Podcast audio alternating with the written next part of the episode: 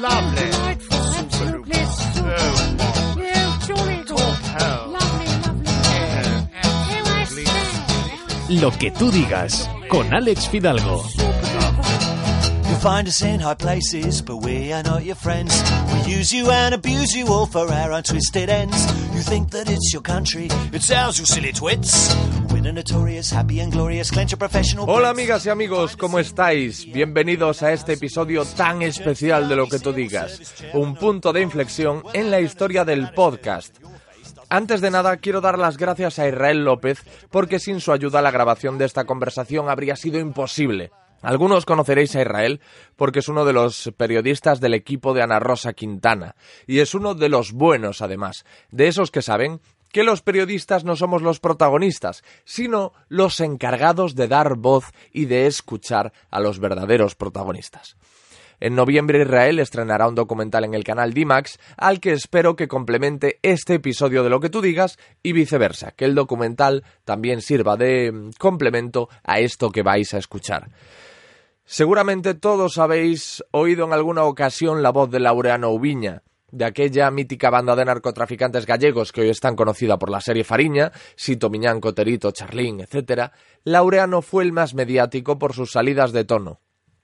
Era el narco ostentoso, parlanchín y arrogante del grupo, el más carismático, tan descarado, derrochando su fortuna fruto del contrabando, como hablando delante de un micrófono o ante un tribunal.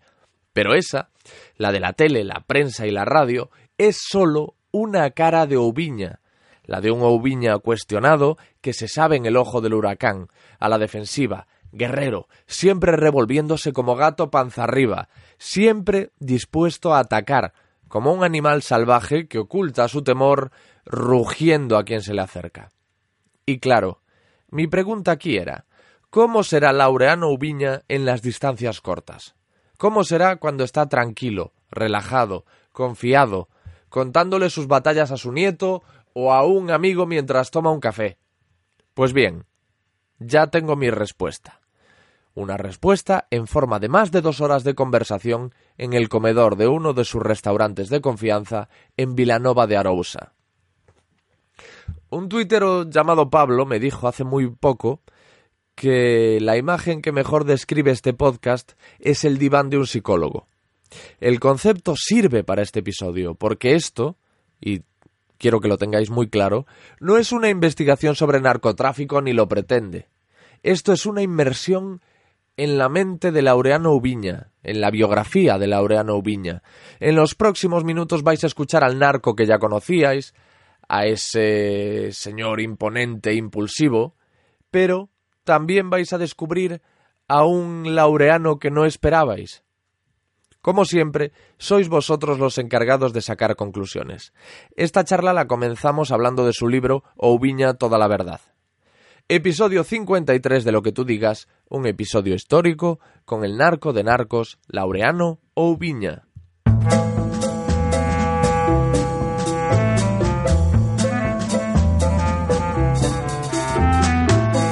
500 páginas, 500 folios y pico, casi 600, están escritos, ¿eh?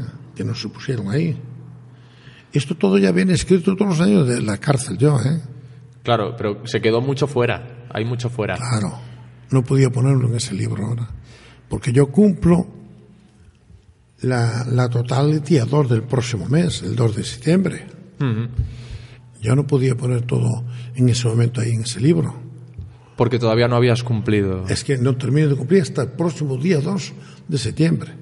¿Y, y, y por qué no podías eh, poner todo lo que tienes hasta que cumplieses la condena? Porque ahí hay cosas muy duras. Claro, e- es que de hecho realmente este libro, O Viña toda la verdad, es una introducción, ¿no? Casi. Toda la verdad lo- lo que está puesto ahí. Claro, sí. Lo otro no puedo ponerlo, porque entonces si, si pongo la verdad de lo que de lo que está escrito, ahora mismo estaría en la cárcel ya. En este momento ya estaría en la cárcel. Pero eso es lo que vas a poner en el próximo. Claro. A partir del 2 de septiembre. Yo ahora, de momento, me debo a la justicia. Sí. Estoy incondicional, no puedo quebrantarla. Como no puedo quebrantarla, no la puedo quebranta- quebrantar ni escribiendo ni haciendo cosas ilegales.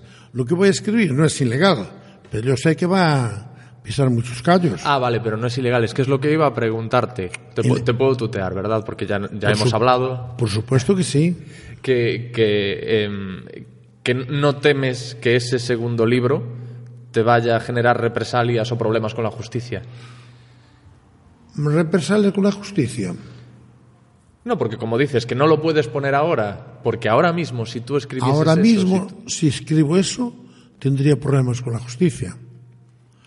Y Luego puedo tenerlas, no me importan. Si a mí los juzgados además me ponen. Pero ¿y, y por qué te importa o- ahora y no después? Es Porque que ahora quebrantaría la libertad condicional.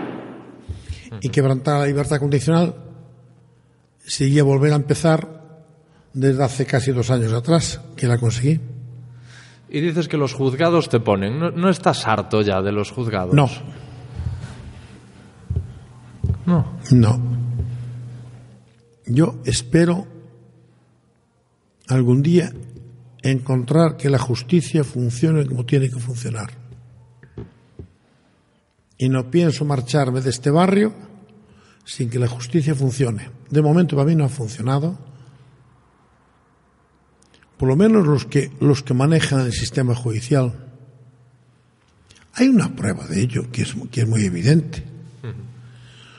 Porque Estrasburgo está condenando a España a un medio de sentencia y medio dos por mes, condenando a España. Lo que pasa es que a los españoles no nos importa, porque claro, como Estrasburgo nos multa con 6.000 euros, 7.000 euros, los españoles la pagamos o el gobierno de turno la paga y no nos importa, ni nos ruboriza que nos condene Estrasburgo. Los jueces aquí tienen que impartir justicia, no la justicia que ellos entiendan más o menos, sino la justicia que está escrita y aplicar las leyes que están escritas. Los jueces tienen una labor muy importante, muy importante para un Estado de Derecho y democrático, si realmente lo estamos, que yo a veces tengo dudas que estemos en un Estado de Derecho y democrático, de la manera que funciona el sistema judicial, porque depende de, que- de qué parte sople el viento, el sistema judicial responde de una manera o de otra. Y eso no es bueno. ¿eh? Si un Estado de Derecho y democrático la justicia falla, ha fallado todo. Es el pilar número uno de un Estado de Derecho y democrático, es el sistema judicial. Y estamos muy atrasados. Y prueba de ello, repito, que es- Estrasburgo nos está condenando continuamente, pero continuamente. Y aquí nadie le da importancia. Parece que es como si nos dieran un premio. Bueno, 6.000 euros, no, no pasa nada. 7.000, no, no pasa nada. No son los 6.000 euros ni los 7.000 euros que España tiene que pagar. Es el hecho, el hecho fundamental, el por qué nos impartió, impartió justicia en tiempo y forma, en el momento. Porque para llegaremos a Estrasburgo pasamos igual 10 o 15 años aquí, luchando con, con el sistema judicial. Entonces, la justicia cuando llega tarde no es justa. La imparta Estrasburgo, la imparta qui- quien quiera. Pero para llegaremos a Estrasburgo aquí, con un tema de reclamación, tardamos 10 o 15 años. ¿Y de qué vale después? No vale de nada. Sin embargo, los españoles lo tomamos a... ¿Qué importa? Va, 6.000 euros Estrasburgo, se pagan, aquí no pasa nada. Así no vamos a ningún lado. ¿Y por qué estamos atrasados? Estamos atrasados porque la justicia está totalmente politizada. Los jueces están totalmente politizados. El Consejo de Poder Judicial son elegidos a dedo. Tantos votos tienes, tantos puedes poner en el, en, el Consejo de Poder Judicial. Tienes muchos, muchos pones. Tienes pocos, pocos pones. Así no vamos a ningún lado. El sistema judicial aquí carece de muchas cosas y hay que modernizarla y actualizarla. Un juez no puede estar politizado como están. ¿Qué es eso de que un juez primero sea juez, después se va a presentar en política, después deja la política, vuelve a la judicatura. ¿A dónde vamos a parar así? Esto es una vergüenza, hombre. Esto no pasa en ningún país de Europa. En África sí, en Europa no. Que no puede estar politizada cuando la política entra por la puerta del juzgado, la justicia salta por el tejado y por la ventana. No puede ser. No puede ser. Los cuatro poderes del Estado, los cuatro poderes del Estado tienen que ser independientes total. Independientes total. Si queremos tener un Estado de Derecho y democrático libre, si no, no lo tenemos, tenemos otra cosa. Que no, que así no vamos a ningún lado. Por el nombre que tengas o el apellido o, o la prensa te diga más o menos contra mí o contra ti y que te vayan a condenar o, o absolver, no puede ser.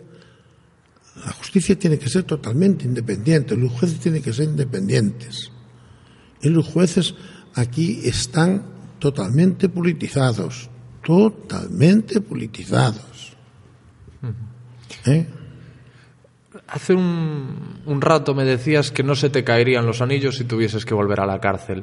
No, Pero yo creo que eso, eso lo tienes que decir de boquilla, no puedes realmente. Después de haber pasado 32 años ahí dentro y de haberlo pasado terriblemente mal, como cuentas tú y como está relatado en el libro, no puedo creer que digas que no se te caerían los anillos de volver a estar ahí dentro. por algo importante, ¿eh? No me caerían los anillos por algo importante.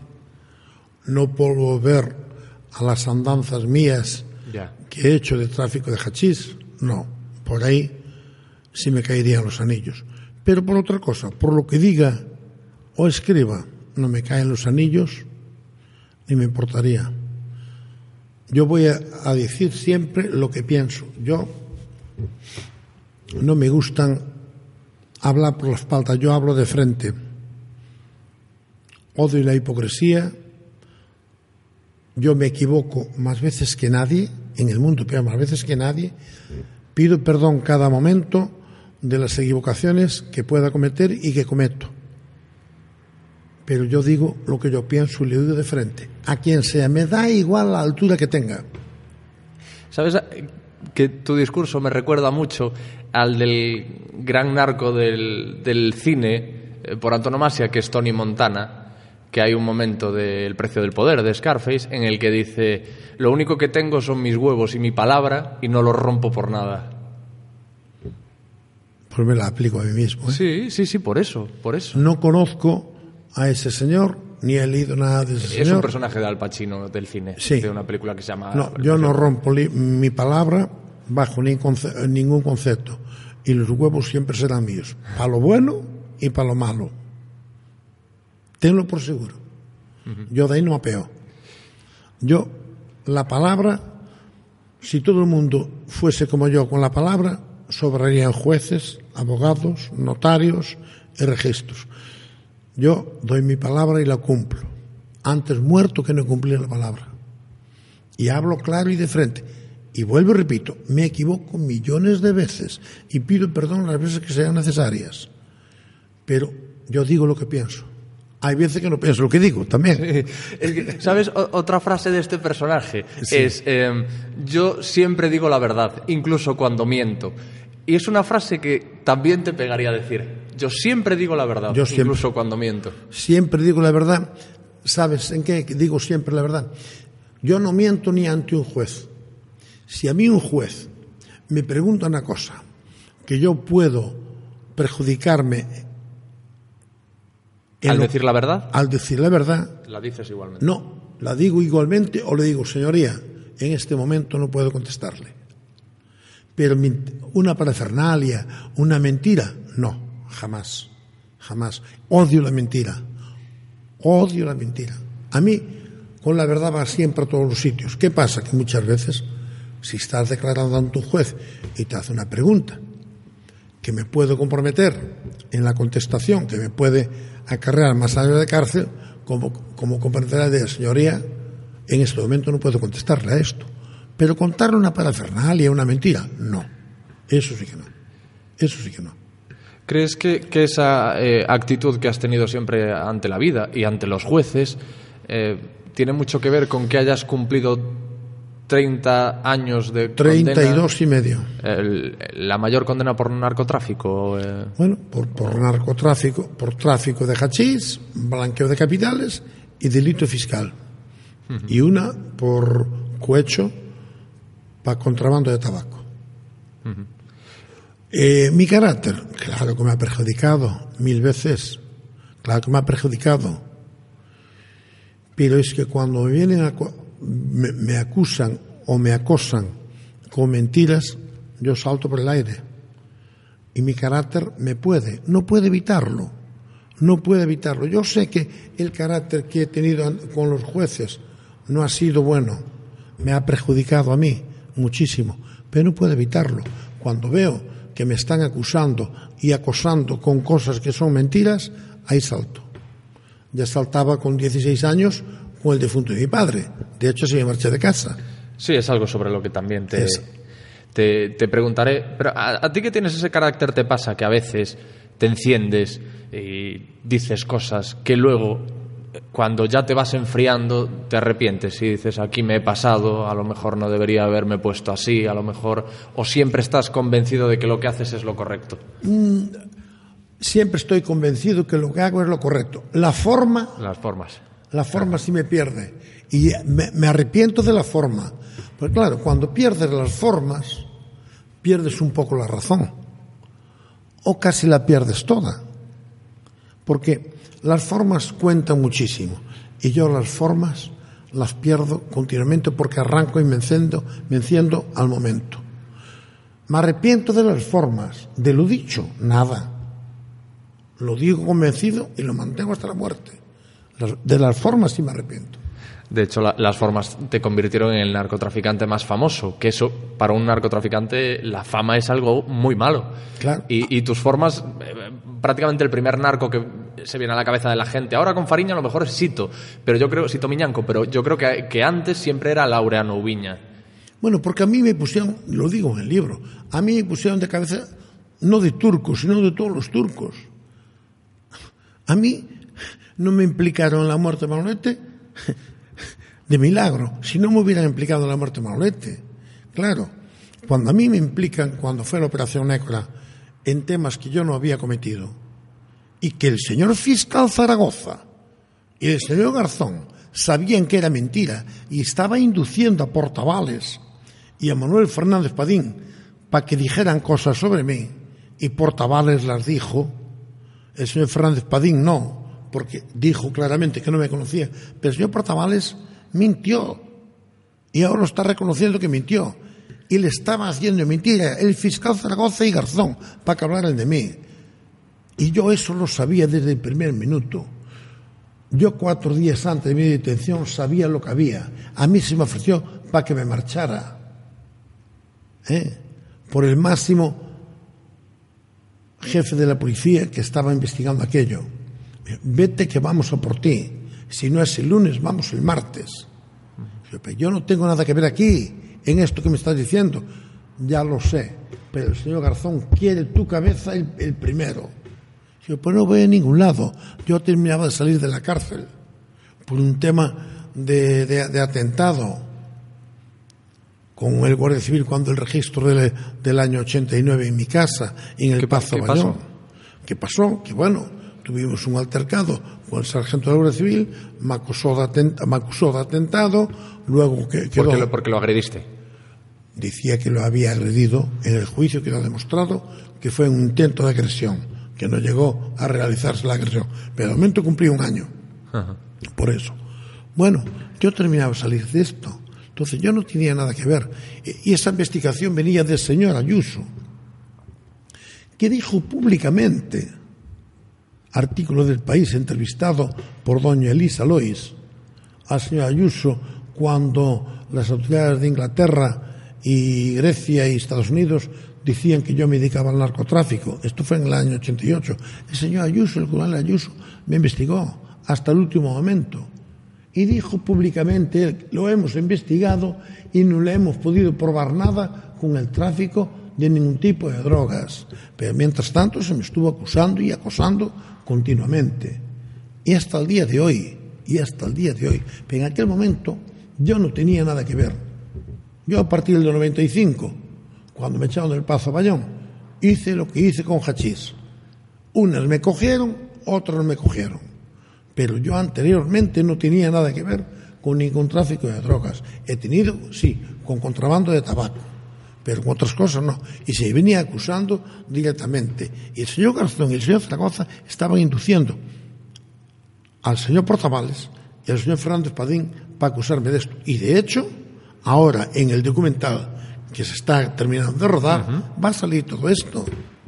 Porque las mentiras tienen las patas cortas, aunque estas tienen unas patas larguísimas, porque estamos hablando de hace más de 30 años y no da salido, y no da salido la verdad. ¿Por qué? Porque estamos hablando del señor Garzón y del señor Zaragoza. Fiscal, teniente fiscal antidroga en esos años y ahora metido en el Tribunal Supremo. Estamos hablando de cosas muy serias. Eh, ¿Por qué el, el señor Garzón tenía es- ese empecinamiento contigo del que tú hablas? ¿Por el Pazo de Bayón, a lo mejor? Porque era como un poco el castillo del narcotráfico. el señor Garzón dijo, aquí con el Pazo de Bayón. Eso fue mi desgracia. Meterme en el Pazo de Bayón fue mi desgracia y de toda mi familia. Eso me metió en la cárcel y me ha arruinado totalmente. El meterme en el Pazo de Bayón, que el Pazo de Bayón es un negocio. Son unas bodegas, es un negocio como el que compra una batea o un vivero. Pero eso fue el, el empezamiento de él y de ahí cogió la fama que cogió el señor Garzón. Sí, por cierto, que él y el señor Zaragoza aterrizaron en el Pazo de Bayón, ¿eh? con la policía, que yo no estaba, que a mí me detuvieron en mi casa de la Laje, y aterrizaron allí. Hicieron el registro y cuando salieron del registro, el capataz de la finca le cargó unas cajas de albariño en helicóptero y de aguardiente. Y bien que se la llevaron. Y eso fue declarado en el sumario 13 barra 90. Fue declarado por el, capital, por el capataz de la finca. Y bien que el señor Zaragoza mandó decir testimonio y no se dedujo testimonio, porque luego la Guardia Civil que declaró que estaba presente corroboraron las palabras que dijo el capataz de la finca, que le había metido unas cajas de vino y de aguardiente al señor Garzón y al señor Zaragoza y los que lo acompañaban. Habrá gente sorprendida con la formación jurídica de que demuestras en, en- en- en forma de hablar y el, el conocimiento que tienes de la ley, pero es que te falta una asignatura para terminar la carrera de Derecho. Me, me falta una asignatura y no la terminé porque me trajeron cambiado de presión a presión y era imposible. Era imposible terminar una carrera de Derecho estando tres, cuatro meses en cada cárcel. Y dentro de tres o cuatro meses en cada cárcel cambiándome de módulo y de celda. Es imposible centrarte para terminar de estudiar. Si no, claro que lo había terminado. De hecho, hay algún abogado que está ejerciendo ahora que fue compañero de causa, que era empleado mío. Ajá. Sí, señor, que estaba encartado en el Regina Mari sin otro. Y fue condenado conmigo y terminó la carrera, empezó la carrera de Derecho y la terminó en la cárcel. Y está ejerciendo como de, de abogado ahora. Yo podía estar ejerciendo igual que él si no me trajeran, cambiado de cárcel, diría bien. A mí en tema penal penitenciario no le permite a ningún abogado de este país que me enseñe nada. Ni inclusive al mío. Pues me da una, una lástima que si solo te queda una asignatura no termines la carrera. Ahora no me doy centrado. Ya. Pero No una capaz. asignatura, después de haberte sacado todo derecho, que, que por una asignatura. Sí, si me pongo Ah. la termino en menos de medio año. La termino. Pero no soy capaz de centrarme, de verdad. Porque he salido aquí y me encuentro con tantas cosas Ya. y con tantos frentes que no soy capaz de centrarme a, a, a esto. Mira, llevamos un tiempo, el libro estaba escrito ya desde la cárcel, pero luego hay cosas que hay que puntualizar y rematar. Y bueno, este libro nos llevó, me llevó un tiempo rematarlo y darle forma y todo esto. Antes hubiera terminado la carrera de Derecho. Posiblemente, no sé, si, si me quedo un poco más tranquilo, más relajado, igual la termino. Que me encantaría además. Estamos grabando esto en Ofogar do Martínez, donde hemos comido, donde nos han tratado estupendamente. Quiero de- dejarlo muy claro eh, y, y- y agradecerle que nos hayan permitido estar aquí en una sala, nosotros dos grabando este, este episodio. Eh, el- los dueños de, de este local eran tus amigos en los tiempos de contrabando? Conocidos, eran conocidos. Eran cono- aquí nos conocemos todos. Y claro que eran conocidos y amigos, claro, claro está. Y ahora más, yo muchas veces, como aquí, vengo aquí a comer el plato del día, como mucha otra gente, es un, un restaurante económico, se come muy bien, el trato es familiar, porque lo lleva su, su- el marido y la mujer, el matrimonio, y algún familiar ha llegado, y el trato aquí es estupendo. Estupendo. Eh, eso, o Fogardo Martínez en, en Vilanova. Te digo esto porque me consta que muchos que eran tus amigos en los tiempos de contrabando, y gente que tiene locales, eh, de hostelería, empresarios, etcétera, a día de hoy te dan la espalda o fingen prácticamente no conocerte. No, yo no voy a esos locales. Yo, todos que no, voy a esos locales. Alguna vez ellos vienen por aquí, toman un vino, yo sí vengo siempre aquí, asiduamente, tomo un vino, o como no como. Esas personas que tú dices, sí vienen por aquí, hay veces que he invitado a un vino, yo normalmente no quiero ni que me inviten a un vino, ni quiero nada. Es que no quiero ni cruzarme con ellos, porque me da miedo cruzarme con ellos, no quiero saber nada. Te da miedo por tu carácter, que sabes que te puede jugar una mala pasada. No, no me gusta cruzarme con ellos. Ellos que hagan su vida, yo hago la mía, yo voy a lo mío, yo no me fijo lo que hacen los demás, ni me interesa. Yo voy a lo mío. Y lo mío es terminar mis días tranquilo, sin meterme en ningún problema. Es que en el libro dices que mucha gente a la que tú incluso ayudaste, entiendo que con tu fortuna, a empezar sus primeros ahora no me conocen, ahora no me conocen. Eso, que como que ahora de repente... Ah- Ahora no me conocen, no me conocen. Eso tiene que ser duro, ¿no? Que Bueno, tú consideres que... Lo peor es para ellos, ¿eh? Para mí no, lo peor es para ellos. Muchos empezaron conmigo que no tenían casa ni donde vivir. Hoy tienen grandes mansiones. Yo no tengo nada, ni me hace falta. Nací sin nada y puedo morir sin nada, ¿eh? Nací desnudo y muero desnudo. Ellos tienen lo que tienen, que Dios se lo conserve, pero yo no quiero saber nada de esta gente, nada. No me interesa. Como hay un pasaje en el libro en el que hablas de lo muchísimo que te costó abrirte una cuenta en el banco después de salir de la cárcel, cuando antes a tu, como tú la mencionas siempre, tu difunta mujer, Esther Lago, le tendían una alfombra roja cada vez que, que visitaba el banco. Sí, no, y no me la abrieron al día de hoy. Y no me la abrieron al día de hoy. No, no. A día de hoy no tienes una cuenta en un banco. No, no. Yo para cobrar la pensión de 367 euros tengo que ir a un banco puntualmente cada final de mes para cobrarla. No tengo una cuenta, ¿no? Esto es la reinserción social que tenemos en este país llamado España. Si esto es reinserción social, que venga Dios y lo diga, por no decir otra cosa peor que digo yo siempre. No. Los medios de comunicación, además, aquí, hoy mismo viene la voz de Galicia, hoy mismo la voz de Galicia, que para mí esto es muy importante, pero muy importante, diciendo que la defunta de mi mujer, cuando vino a pedir empleo a mi empresa de transporte Souviña,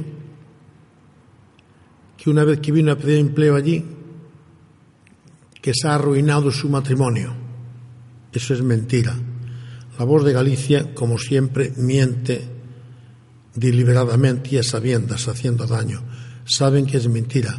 Cuando la defunta de mi mujer vino a pedir empleo a transportes frigoríficos o viña, esa mujer estaba, llevaba separada 14 meses de su marido Que en aquel momento fue cuando usted la conoció, Esther. que fue cuando yo la conocí. Pero no se ha roto el matrimonio de ella, sino todo lo contrario. Ella llevaba 14 meses separada. ¿Y el tuyo? El mío, eh, yo seguía casado, viviendo, mal viviendo, más bien mal viviendo con mi primer mujer, pero el de ella no. Ella, ella, el matrimonio ya lo tenía roto hacía 14 meses y tenía un niño que tenía 18 meses. Ella llevaba 14 meses separada de, de su primer marido cuando vino a pedir empleo. Y sin embargo, hay labor de Galicia, una vez más, ha mentido como siempre lo vino haciendo. Prensa sensacionalista. Dices que con tu primera mujer estabas mal viviendo porque realmente tú te casas con esa mujer para escapar de tu padre. Eso es lo que tú has dicho, para verdad. escapar de la influencia de tu Es padre. verdad. Es una huida hacia adelante. Una vida hacia adelante, sí. Así mismo es.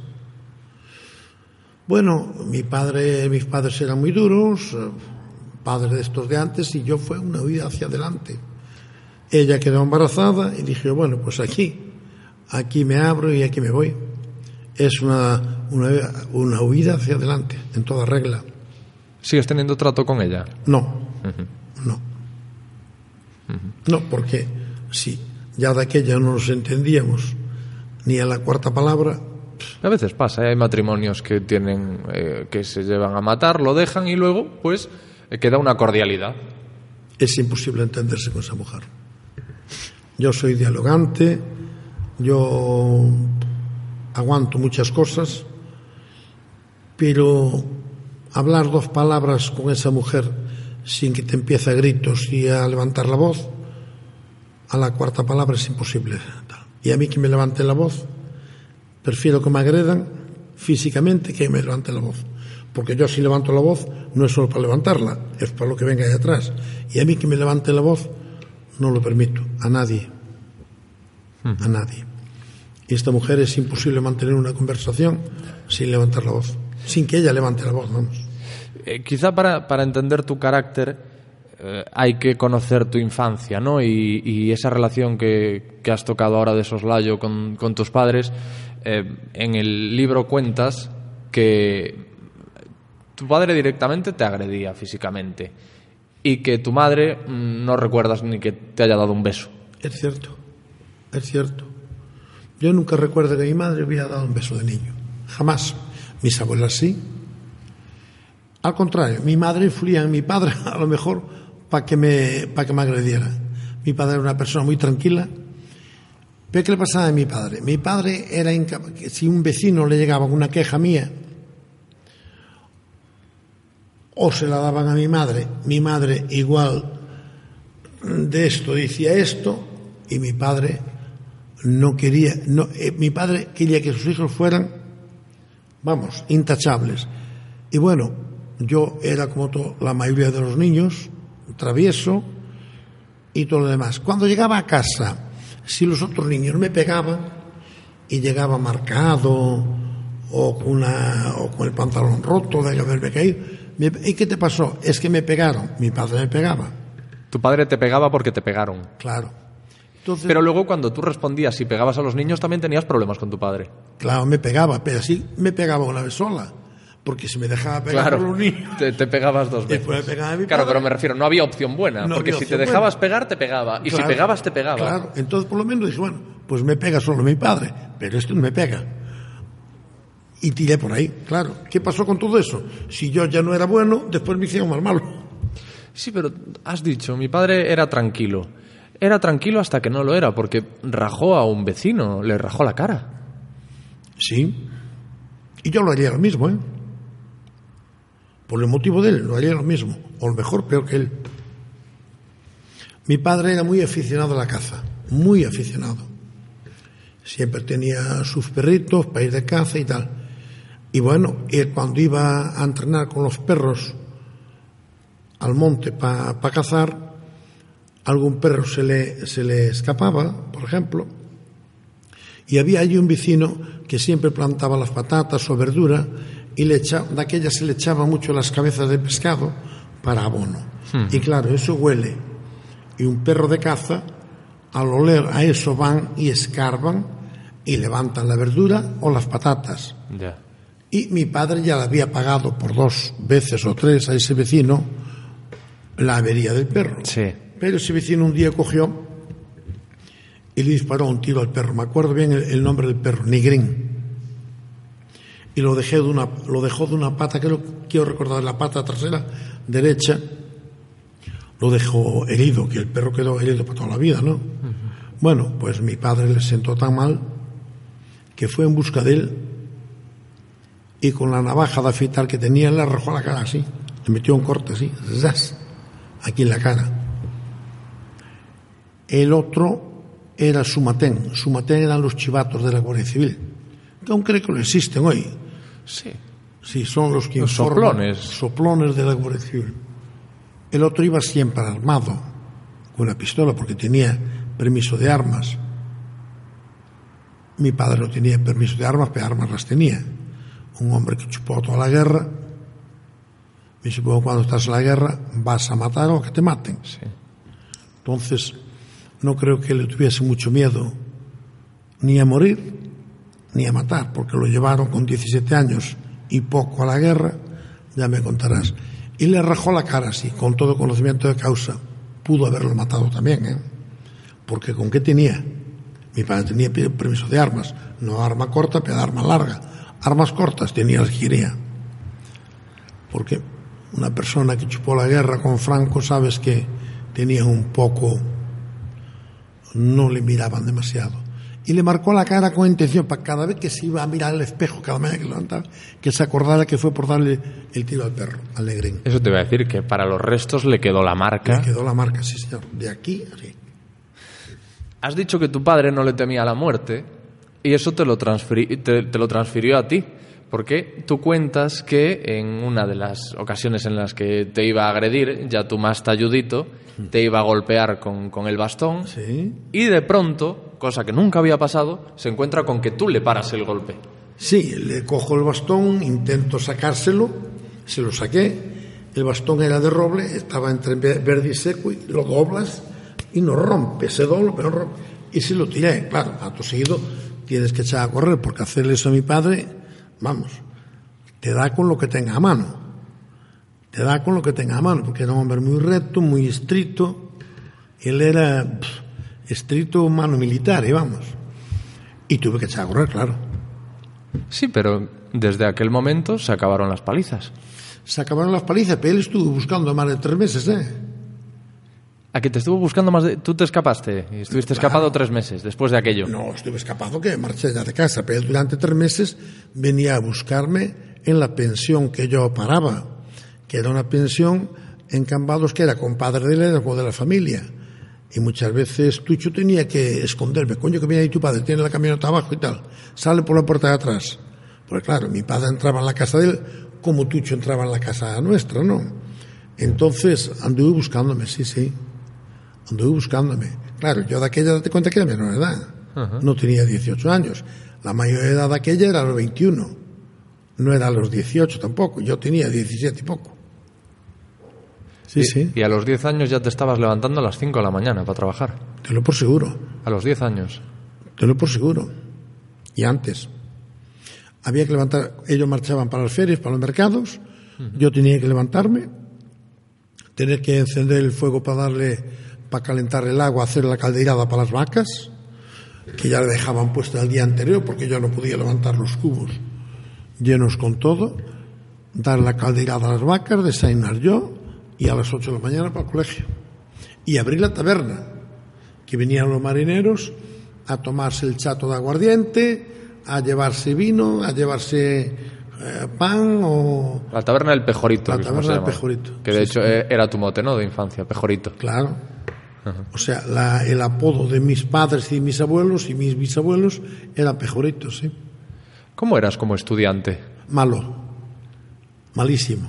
No puedo decir que me sorprenda, ¿eh? No sé, No, pa- no, no. Vamos a ver, he, he leído sobre tu infancia y me hubiese sorprendido mucho que me digas, pues era el primero de la clase. No, no, no, no, malísimo. Ya era malísimo. Y luego, en cuanto podía, hacía cabrita, como se llamaba de aquella, ¿no? El maestro me mandaba a buscar un paquete de tabaco al recreo a las diez y media. Y don Paco Magarillos, en paz descanse, buen maestro, buen profesor. Maravilla, si le hago caso a él, yo sería un fakir. Ahora El mismo- qué maravilla. Jamás le ponía... Otro gallo te habría cantado, ¿no? Guau, sí. Qué importantes son los profesores. Qué cuidado. buenísimo era chico. Un hombre que había estado preso muchos años, republicano, buen maestro. Nunca, nunca, nunca le puso la mano a un, a un niño, nunca. Se quedaba las horas que fuera conmigo, con otro, sin problemas. Pero no fue suficiente para encauzarte. No, no, porque yo era también muy pillo, ¿sabes? Y yo iba a las diez y media al recreo a buscarle el, caldo de gallina, que era un ideales que había. Y, y me- venía a la una, una menos diez cuando iba a, cerrar. Y decía, mira, ahora voy a tomar un vino con tu padre. Le voy a decir que siempre haces cabrita, que no vienes a la escuela. Y yo, como sabía de que él había estado preso, que aún por temas de republicano, por temas políticos, que el pobrillo aún iba cada mes a dormir un fin de semana al gobierno civil o militar de Pontevedra por ser el republicano. Entonces yo decía, no, este preso, este que se va a chivar, que no se chiva ni a mi padre ni a nadie, ¿sabes? Y, y bueno, le tomaba el pelo. Yo decía, sí, sí, don Paco, tiene usted razón y tal. Profe, la próxima no vengo. Bueno, al día siguiente era igual. Al día siguiente. Yo era mal estudiante y vago, no quería estudiar, no quería ir a la escuela. De hecho, yo iba a la escuela de la noche con él, porque iba atrasado. El pobre don Paco pasaba horas, horas, horas conmigo. Y además tú, desde niño, tenías como el contrabando en la sangre, ¿no? O, como, o por lo menos eh, Sí, la, por- la- la- la picaresca, ¿no? De sacar de, de donde... Tú, tú pasaste necesidad. Mira, lo que es necesidad, hambre no, necesidad sí. Hambre no. En mi casa había taberna, había campo, había camiones. Necesidad no. Pero la hartura de hoy no. Y mi abuela siempre cocía en el horno cuatro panes grandes de maíz y dos bolas que se hacen, ¿no? Y eso había que comerlo cada semana sí o sí. Y si quería luego comer un bocadillo de pan de trigo, todo eso sí lo comía, pero primero había que comer aquello. Y, la, y las cortezas que quedaban, ella las juntaba en un cesto de mimbre con una tela que era muy limpia y había que tomar el pan hervido y le echaba un poco de manteca y azúcar. Y cuando yo le protestaba, me decía, cállate la boca, que lleva manteca y azúcar, que en mis tiempos se tomaba el pan hervido en agua sola y siempre. Y cuando mi padre le decía algo, ella lo echaba, como me hacía rezar el, rosa- rezar el rosario sentado en la cama. Y yo cayéndome a dormir, y no, no, no, mi abuela tenía que rezar el rosario sentado en la cama. Y hay una, hay una frase de tu abuela que citas en el libro que me sorprende mucho esa frase en una abuela que te decía, tú maneja dineros propios o ajenos que algo se te quedará en las uñas. Sí, me decía, me decía ella, mira, mira rapaz, tú maneja, ti maneja cartos, sean teus ou sean ajenos, que algo entre as uñas sempre te ha de quedar. Pero eso es un poco ya empujarte a la ilegalidad, ¿no? Eso Bueno, de eh, tú que- maneja eh, que... Ella ya me veía, a mí claro, también. claro. Sí, te veía Él- las maneras, pero... Ella ya me veía las maneras. Tú manejas siempre dinero. Pero si te ve las maneras, lo lógico, o sea, lo, lo esperable es que tu abuela eh, pretenda encauzarte y que no vayas por ahí. Pero ella prácticamente te estaba, eh, eh, ¿cómo decirte? Te estaba empujando, ¿no? Dici- al Estamos- decirte eso. Estamos hablando años de supervivencia. Ya, claro. Que ella vivió más duros que yo, ¿eh? Y ahí todo el mundo tenía que espabilar. Ella aún más duros que yo. Entonces, ella acostumbrada que ella siempre, mi abuela siempre tuvieron taberna. Siempre, toda la vida. Ella era una negocianta nata. La pobriña que bebía agua o tomaba té o manzanilla a beber. Y la pobriña con 68 años, fíjate tú, nunca, nunca vi a mi abuela tomar un vaso de vino. Y tenía 68, algo menos. Empezó a beber vino desde Castilla, que teníamos para despachar por litros. Y después empezó a beber y desvariaba, ¿eh? Sí, sí, en serio, ¿eh? Desvariaba. Sí, Por, por daño por el alcohol. sí. Y nunca había tomado vino. Nunca. Pero nunca. Pero como que le quedó un daño permanente, porque empezó a beber en No, aquel momento. Ella con eso, ella siempre comía con manzanilla. Sí. o con agua, o un té. Ni café tomaba. Ella manzanillo, té, o esas hierbas que ella cogía con hervidas y tal, porque era, era una mujer súper limpia, eso era, era como la patena. Y luego con sesenta y pico de años, 68, 69 más o menos, empezó a beber. Y de ese vino Castilla hasta no vino de aquí. Y claro, la mujer que nunca había bebido empezaba a subirse en la cabeza y la pobrilla empezó a desvariar, sí, sí. Pero, pero era un desvarío incluso cuando no estaba bebiendo ya. O sea, quiero decir que Sí, era, era un daño, más sí, que desvarío propio del alcohol. Sí, claro, al beber desvariaba más. Sí. Pero a lo mejor coincidió con que tenía a lo mejor una demencia o algo así y eso Sí. coincidió porque me sorprende mucho gente que lleva bebiendo toda la vida y no le pasa que le pasa a tu abuela cuando, que empieza a beber con 68. Pues mira, es un Pero que debía la de pobre tener, debía tener. claro. Te digo más. Al principio llegaban mis padres a la feria y le contaba a mi padre. Es que me pegó, me empujó, me tiró contra mí, ¿no? O contra mi hermana. Cosa que era totalmente mentira. Que yo a mi abuela la adoraba. Bueno, mucho más que mis padres. Y empezó por ahí. Y dijo, y al principio llevé, ah, llevé algunas castañas por culpa de eso. Sí, sí, alguna policía llevó. Y la pobrilla empezó, hasta que luego mi padre empezó a darse cuenta que empezó a desvariar. Seguramente el desvarío venía ya de, de- de- de- de otra enfermedad que tenía. Y- pero empezó a beber jarritas de ese vino Castilla Blanco que una mujer que jamás había vivido. Jamás. Sí, sí. Y tu abuela sí era cariñosa contigo. Ah, sí. Ah, sí. Era dura, te hacía el rosario, eh, tomar, eh, eh, comer aquello, pum, pum, llegar puntual. Sí, pero no, no, no, no te pegaba, era muy cariñosa. Sí, cuando venía, que me quedaba a dormir rezando el rosario, a lo mejor me tiraba una oreja despierta. tal, y mi padre venía y decía, déjalo dormir que está acá. Y lo echaba a patadas a mi padre con el palo de la escoba, vete de aquí. Tenía que rezar el rosario, sí o sí.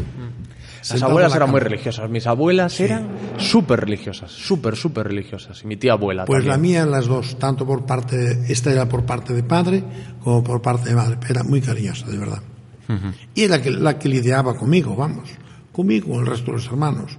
Limpia, eso era cuidadito. Eso fregaba sobre el fregado tres veces. sí, sí. Y a los 12 años ya conducías. Sí, antes también. Allí en el garaje, en la huerta, para adelante, para atrás, la camioneta, cuando estaba mi padre, tira camino para arriba, cargado con niños igual que yo, y tira. Y de hecho, la Guardia Civil me detuvieron la segunda vez, me detuvieron por. Me quería meter a un reformatorio, hostia. Sí, sí. Ah, es verdad. Sí. ¿Y quién te había salvado de aquello? Bueno, mi padre con sus Ah. amistades, ¿no? Pero a la segunda vez, sí, sí. Y después me cogen conduciendo una camioneta de nueve plazas con un carnet de segunda cuando era de primera. Y a raíz de eso, después, ya cuando tenía carnet de primera, estuve seis meses sin carnet por eso. Sí, sí. Te iba a decir que si te hubiesen metido en el reformatorio, a lo mejor habrías salido de otra forma, pero... O peor. Eso te iba a decir. Pero lo que yo tengo entendido es que normalmente, no sé ahora, pero antes, los niños que eran trastos e iban al reformatorio salían peor, porque salían, porque de hecho eh, tú ibas con tus maldades y otro iba con sus maldades y aprendías unos de otros al final. No. Estoy seguro de, que, de cómo era yo. Primero, le iba a escapar a los dos días del reformatorio. Segundo, que si me hubiera quedado allí porque no podía escaparme, iba a salir peor de lo que entré. Eso te lo por seguro. Eso te lo por seguro. ¿Y cuándo empiezas con el, con el... Bueno, hay una, hay una cosa que no se me olvide respecto, respecto a tu padre y respecto a ti, muy curiosa. Em, tu vida es imposible entenderla sin un coche. Por el, Sí. eh, Es decir, tú con el, con el contrabando empiezas con, con- con coche, al volante, empiezas a conducir muy joven y prácticamente todo, tú te consideras, de hecho, tú a día de hoy lo dices, un transportista. Sí, sí. Es decir, el coche está permanentemente pendiente- presente en tu vida y el coche fue la causa de los tres, cuatro mayores golpes eh, que recibiste en tu vida, que son las muertes de varios familiares. Sí. Es, es no sé, es, es una cosa que a, medida que iba leyendo tu libro me llamó mucho la atención. Sí, primero fue una niña con, con 30 meses, 32 o 33 tenía, Margarita, que me la atropelló un coche delante de casa. Después fue la muerte de mi padre, muy cerca de aquí. Después de mi hermano, Eladio. Y después la defunta de mi mujer, sí. Sí. Por eso cuando en estos años de cárcel, cada vez que mi familia venían a, verme, o que iban a venir a verme dos días antes, tres días antes de venir, yo ya no dormía y estaba súper nervioso. Y cuando, hasta que no llegaba a casa de vuelta, y de lo mismo. Sí, me gustaba mucho que viniesen, porque claro, todo el perso que está allí, que venga a comunicar con una familia es muy importante, pero yo me salía del corazón solamente pensar lo que le podía pasar o a la ida o a la venida, sí. es que son cuatro miembros de tu familia, son cuatro, cuatro ¿verdad? Sí. Que pierden eh, la vida en accidentes relacionados con, ya sean atropellos o ya fuesen conduciendo, Sí. mm, pero por separado. No es que hubiese un accidente en el que eh, falleciesen, No. no, no, es cada uno de ellos por separado con un coche. Sí. Y además se da esa, esa paradoja funesta de que tu vida, eh, una imagen que podría eh, ser el resumen de tu vida, es eres tú al volante de un coche. Sí, es verdad. Muy curioso. Es verdad. Y yo, gracias a Dios, nunca he tenido ningún accidente y no por bien que conduzca, sino yo he hecho verdaderas burradas. Hice más kilómetros durmiendo que despierto en mi vida y nunca tuve un accidente. Por eso cuando me dicen, yo soy muy creyente y yo sé que algo tenemos, sea arriba, sea aquí, sea donde sea. Porque es increíble que yo no tuviese ningún accidente. Porque kilómetros durmiendo hice más que despierto, que no se lo recomiendo a nadie. Que cuando uno va cansado hay que parar y descansar y nada más.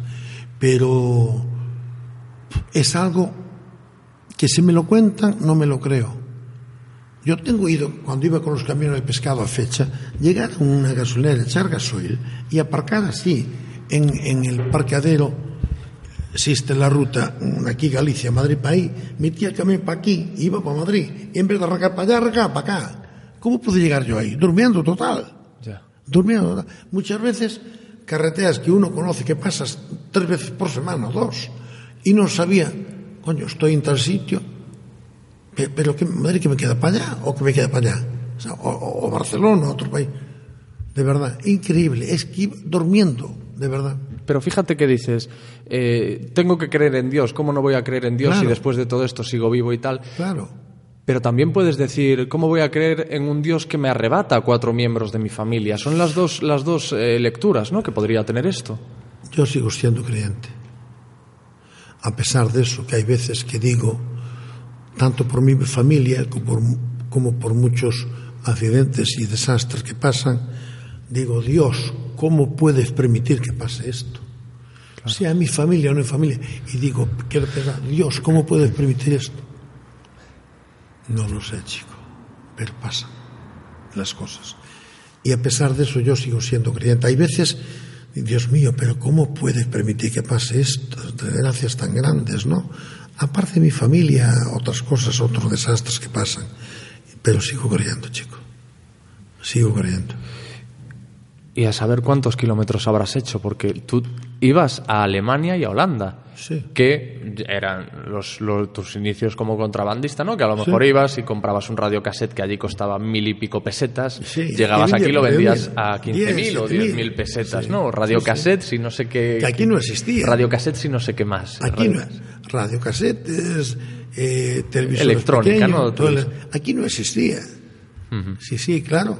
Ibas un viaje de esos, metías un par de aparatos y te ganabas 15 o 20 o 30 mil pesetas. Y era muchísimo dinero. Y aquí no existían.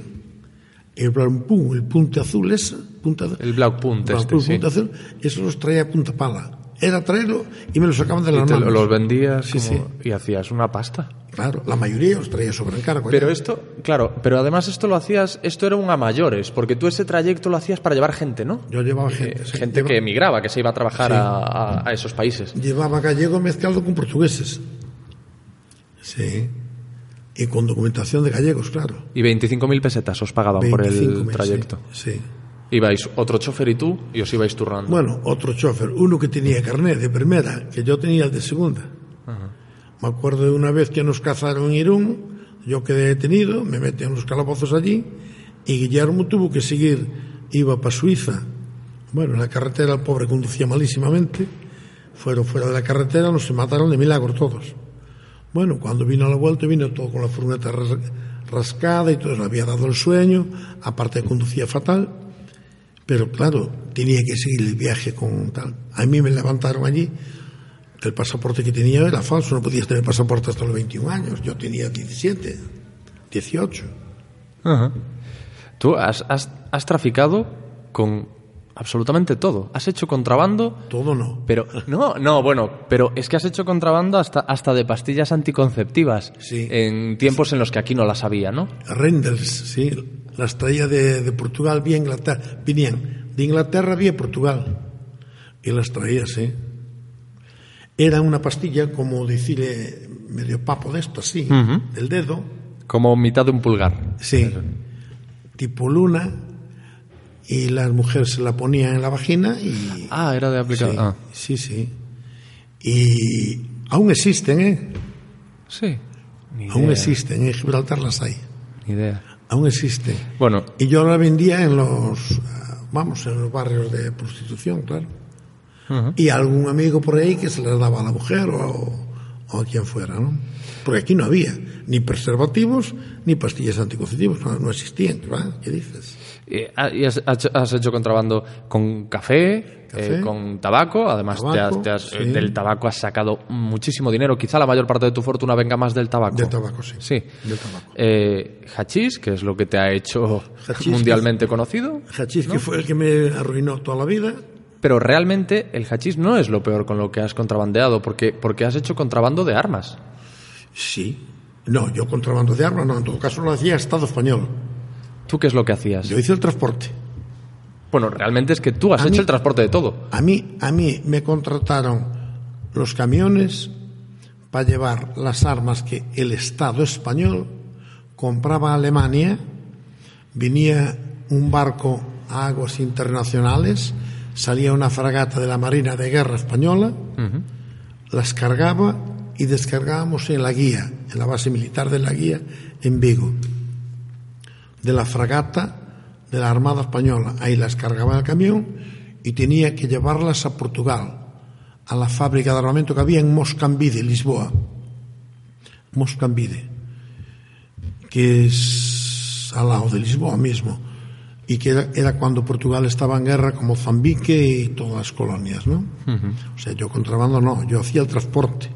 El primer viaje cuando me lo dan, me dicen que no lleve ni pasaporte, ni que lleve el DNI, que no lleve nada. Dice, por lo menos, Pero era un transporte ilegal. no, era legal. Ah, vale, vale, vale, vale. Pues entonces. era legal, vale. tanto por parte del Estado español como por parte del Estado portugués.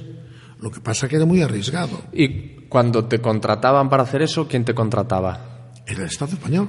Y el Estado español sabía que estaba contrata- contratando a alguien que hacía contrabando ilegal en sí, aquel momento. sí, sí, claro. Claro. Igual, por eso vinieron junto a mí. Y dicen, déjate el carnet y el pasaporte en casa que no te va a hacer falta. De aquella necesitamos un permiso de, de transportes, del Ministerio de Transportes, para viajar a Portugal, para viajar a Francia. Para estos, para, para estos viajes no me hizo falta ningún permiso especial.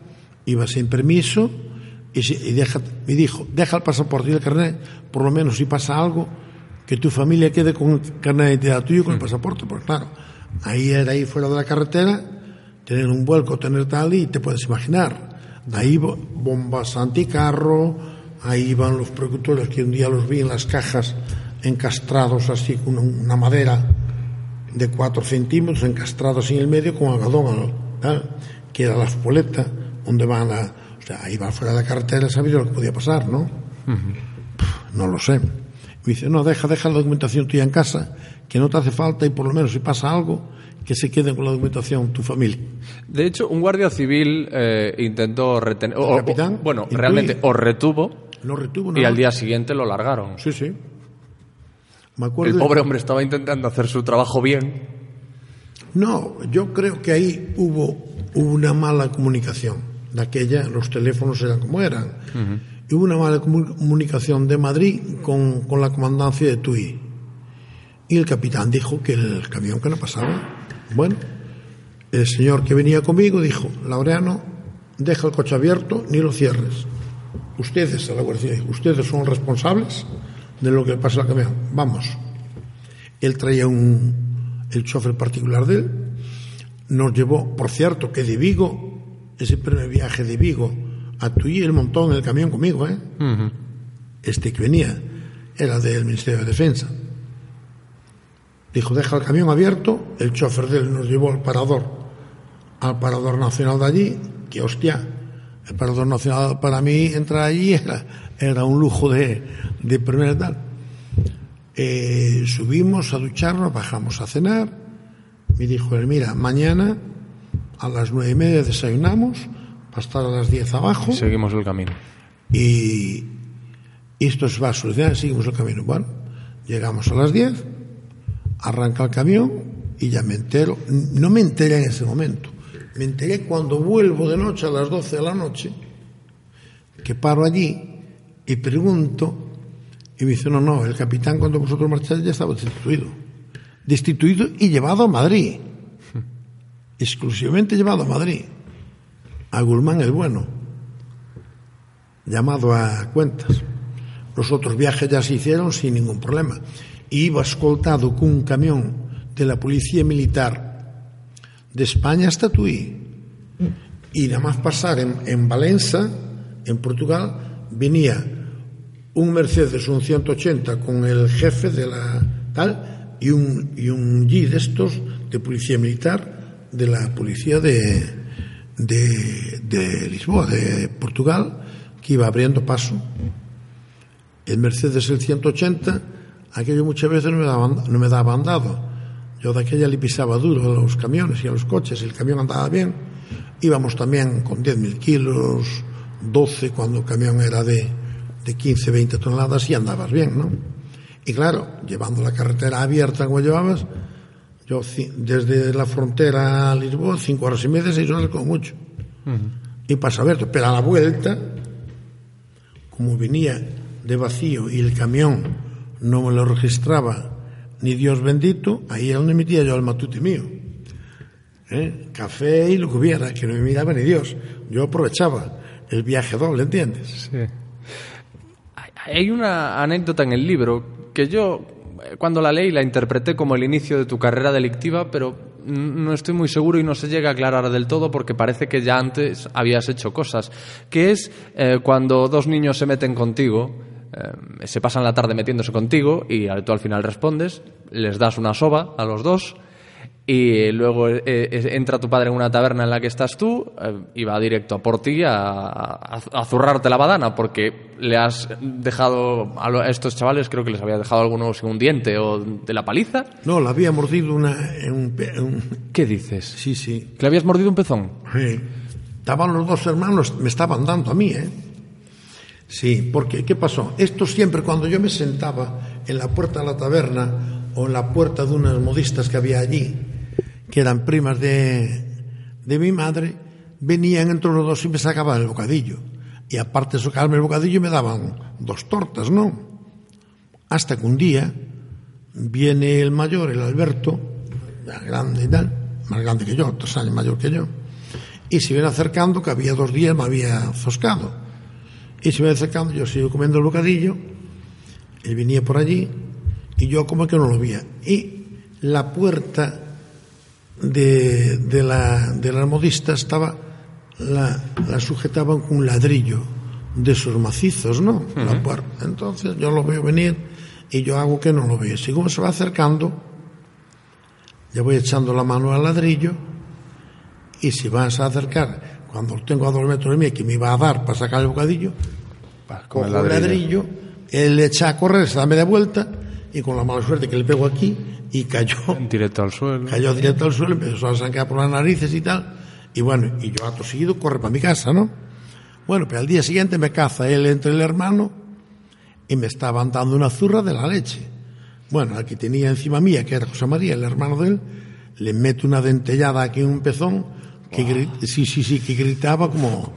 Bueno, luego lo suelto, se escapa, bueno, luego va la madre a quejarse a mi padre y, y leña.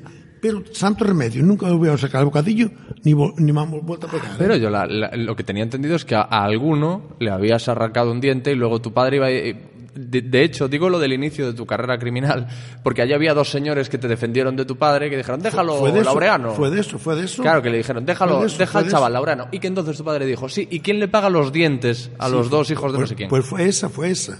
y que estos, Fue y esa. que estos dos... Fue esa, porque cuando le di con el ladrillo el otro cae, Ah, vale. El otro cae Y se llevó los dientes se, por la... y se jodía un, un diente Ah, y el vale. otro tal, que pegó con los morros en el suelo. Porque le di aquí se quedó sin, sin sentido, cayó. redondo. Y ahí se joden los dientes. Pero también, después de que le pegué el- la dentellada, Nunca más. el ladrillazo y la dentellada del hermano, nunca más. Se acabó. Es triste, pero a veces pasa eso, ¿no? Que uno reacciona a la violencia con violencia y lo soluciona. Es lo es, triste. es triste el hambre que había. Ya. ya. Eso es lo más triste. Mm. Eso es lo triste.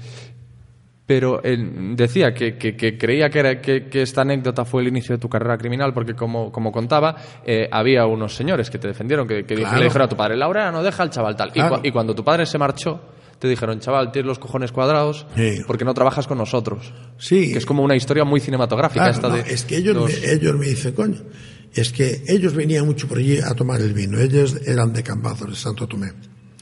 Y, sabían que mi padre me pegaba a la vuelta con cualquier queja de cualquier paisano.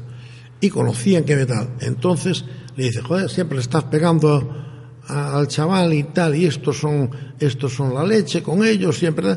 Entonces, bueno, tuvieron unas palabras, ¿no? Y sí, pero ¿quién le paga los dientes? eh, tal?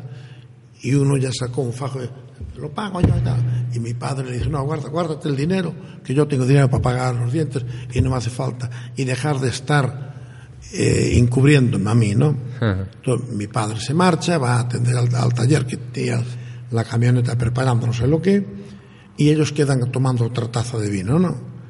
Y me dice, mira, vente por allí, que nosotros paramos allí en tal sitio y tal, y vente por allí, quiero hablar contigo y tal, no sé qué. Y bueno, y de ahí es cuando empiezo ya, me abre la puerta para el tema del gasoil y tal. Tú lo que quieras, chaval, lo que quieras. Tú llévate camión, llévate un bidón, 20, 30, lo que quieras de gasoil, y cuando lo ven, vendas, vienes y pagas y tranquilo. Eh, porque tu padre te está, te está tratando de mala manera y no tiene razón y tal. Y tienes que llevar palizas continuamente. Y de ahí, claro, empiezas un poco. O sea que sí fue el inicio un poco, ¿no? Casi fue Claro, el punto de claro. partida, aunque tú ya hacías tus cositas, porque Ah, también sí, cuentas sí. Cuando, cuando eras monaguillo Sí. en la iglesia, Ay. que, que sisabas del cepillo. No, yo no. Yo Ah, le ponía vale. la bandeja a los otros. Que Ah, estaban- tú tenías compinches, Claro. que son los que... No, pero era para ellos, eh, yo para mí nunca. ¿eh? Ah, vale. No, no. Cuando era, Claro, la, porque tú siendo creyente además... cuando o sea, era la fiesta de San Antonio, yo hacía monaguillo allí en la capilla, ¿no? Y pasaba el cepillo y estaba así de gente. Y de aquella empezaban a venir los emigrantes, Suiza y por ahí. Y echaban billetes de 500 pesetas, 1000 pesetas, 250. Y el cabrón del cura, aquel que era más malo que su puta madre, sordo pero malo. El don José, muy amigo con mi padre, y él era sordo, pero el cabrón veía, ¿no? Entonces yo le decía a estos dos, al, al del ladrillo Sí. y al otro, que ahí había más hambre que poco, ¿eh? Ya. Hambre. Mira, poneros allá, que yo paso. Según voy pasando con el cepillo que en una bandeja, vosotros echar mano y O sea, ¿y esto fue antes o después de, de que te peleases con ellos? más o menos, no sé. O sea, te peleabas con ellos y tal, pero luego... Claro, eh, eh, estábamos siempre que jugando las Ya. canicas, que no sé qué. Vosotros, mira, cuando pase por ahí, echar la mano y pillar. Y ellos cogían un día el cabrón del cura y lleno así la capilla, así, ¿eh? Yo no sé cómo pude ver el cabrón se enteró de... Entonces, bueno, voy para la sancristía, estoy recogiendo todo y viene por detrás, me coge así por las orejas, me levantó así el cabrón de él. Me dijo, déjame joder, ¿no? Y dice, mira, ¿tú qué crees que no he visto? Como José María Alberto metió la mano. Que me dice a mí que esto es mentira, que yo que sé y tal, no sé qué. Y dije, que usted es sordo, está sordo como una tapia. Cállese la boca. Y dijo, uy, si oyera así como veo, el hijo puta del cura me dice, oh, si oyera así como veo, usted no ve nada, está tonto, perdido, está, está, está sordo como una tapa. Y dice, uy, si oyera así como veo. Bueno, a tus hijos se puede decir a mi padre y caña. Y también te dio Y caña. bien. Pero, ¿y, ¿y por qué dices que el cura era un cabrón? Era un cabrón. No por mí. Este era el chivato de la Guardia Civil cuando la posguerra. Y el señor Alberto Gómez estaba casado con una prima de mi madre. Y este hombre había estado en Cuba. Y cada viaje que venía de Cuba, como hacía mi abuelo, traía una escopeta. La dejaba en casa. De aquella no había documentaciones de escopetas ni nada. Y cuando fue después de la guerra, hubo una ley que tenían que entregar las escopetas todas los que no tuvieran documentación. Y este se empeñó que la escopeta era de él y que no entregaba la escopeta. No entregó la escopeta, si tuvo que poner escapado de casa,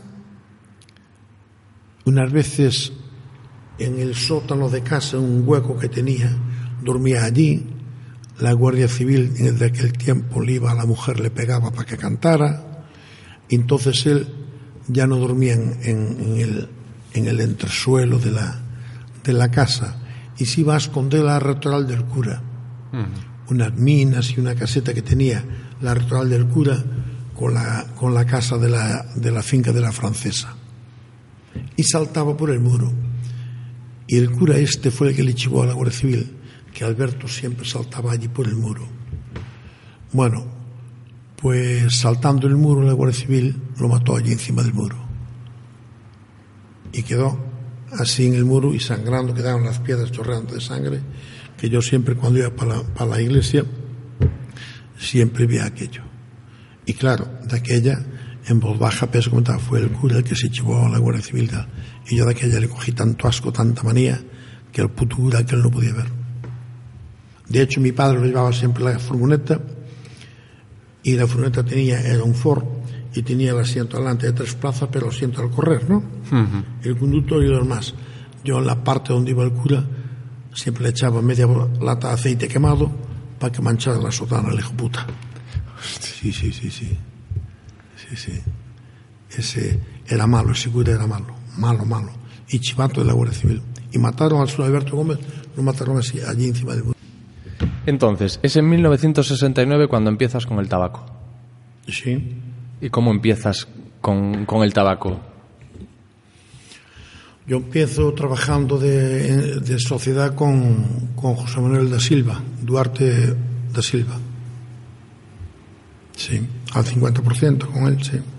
¿Y quién es este hombre? Era un portugués. Un portugués que él ya tenía barcos en aquel entonces y él bajaba la mercancía de Antuerpe y nos la ponía de Amberes y la ponía ahí a altura de montador y ahí íbamos cargando con los pesqueros y metiendo a tierra. ¿Y de dónde venía el tabaco? El tabaco venía de, de Antuerpe, él había veces cargaban el barco en Antuerpe, otras veces cargaban Tánger también, en depósito de Franco, otras veces en Gibraltar, en depósito de francos. Pero era tabaco americano. Tabaco americano siempre, sí. Entonces él cargaba en el barco, lo ponía fuera de aguas internacionales, a la altura de montador, exposen, de entre exposen de montador, siempre. Y luego íbamos ahí con los barcos pesqueros y metíamos la mercancía para adentro. Y tú en aquel momento eras eh, mano de obra, es decir, ibas, transportabas... em, eh, No, él, ¿Lo organizabas tú ya? sí, Ah. sí. Sí, sí. Son los barcos eran míos, en principio con barcos alquilados y después con barcos de propiedad. ¿Y, cómo se organizaba una descarga de tabaco? ¿Cómo funciona eso? Era muy fácil. Ir a cargar donde está y a descargarla aquí. Pero ¿cómo eliges el punto en el que se produce la descarga? Por, ¿Cómo dices, vamos a hacerla aquí mejor que aquí? ¿Vamos a evitar este sitio? ¿Vamos a evitar Bueno, este otro? controlas un poco, vas controlando la vigilancia que hay en un punto, la que hay en otro. Luego, además, hay gente, o sea, habrá ocasiones en las que untes a gente para poder eh, hacer esas descargas, ¿no? No, son controles y nada más. ¿Qué pasa? Hay que controlar a la gente. Igual, igual que ellos nos controlan a nosotros, nosotros podemos controlar a ellos. Pero en ocasiones sí se ha hecho eso, ¿no? Pagar a, a miembros de. A, a quien corresponda para que haga la vista gorda. Yo siempre los he controlado. Excepto los de aduanas, que eso siempre cobraban.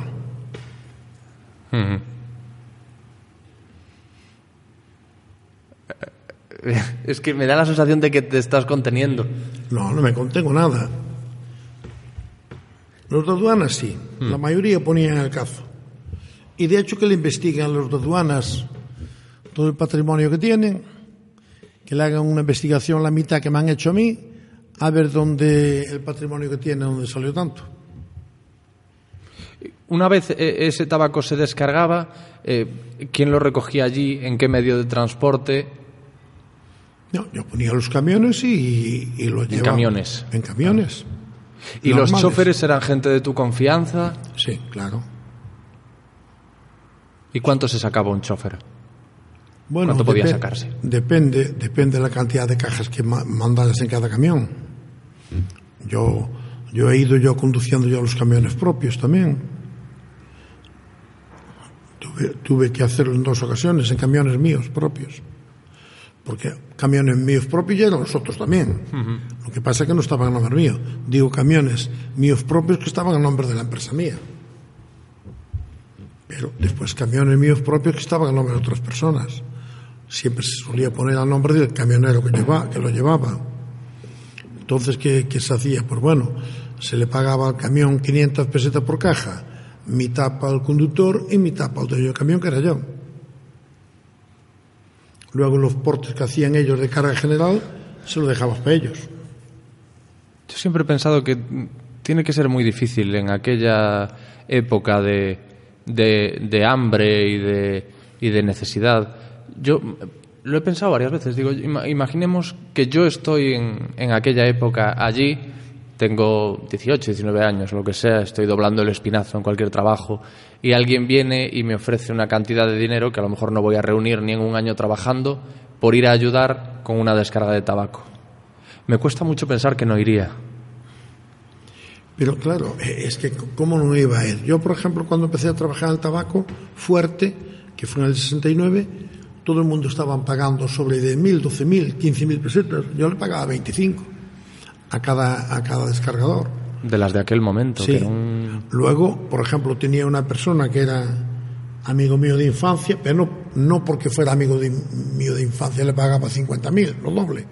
Es que ganaba como si fueran dos hombres tranquilamente. Y era un tío de, de absoluta confianza. Pobre murió. En un accidente de una planeadora porque las aduanas, los de aduanas, pasan por el lado de él y lo deslumbraron con, con un foco de 3.500 vatios y estaba, estaba pagando, pasando cerca de la batea si chocó contra la batea. Si no lo deslumbran, no choca contra la batea. Y no solo chocó contra la batea, sino que han muerto cuatro personas y no pararon ni a socorrerlos. Esto nunca llegó a ser Sicilia, ni nunca se llegó a los niveles de violencia y No. agresividad de, de, de- de otros lugares, otras mafias, otro- otros eh, traficantes.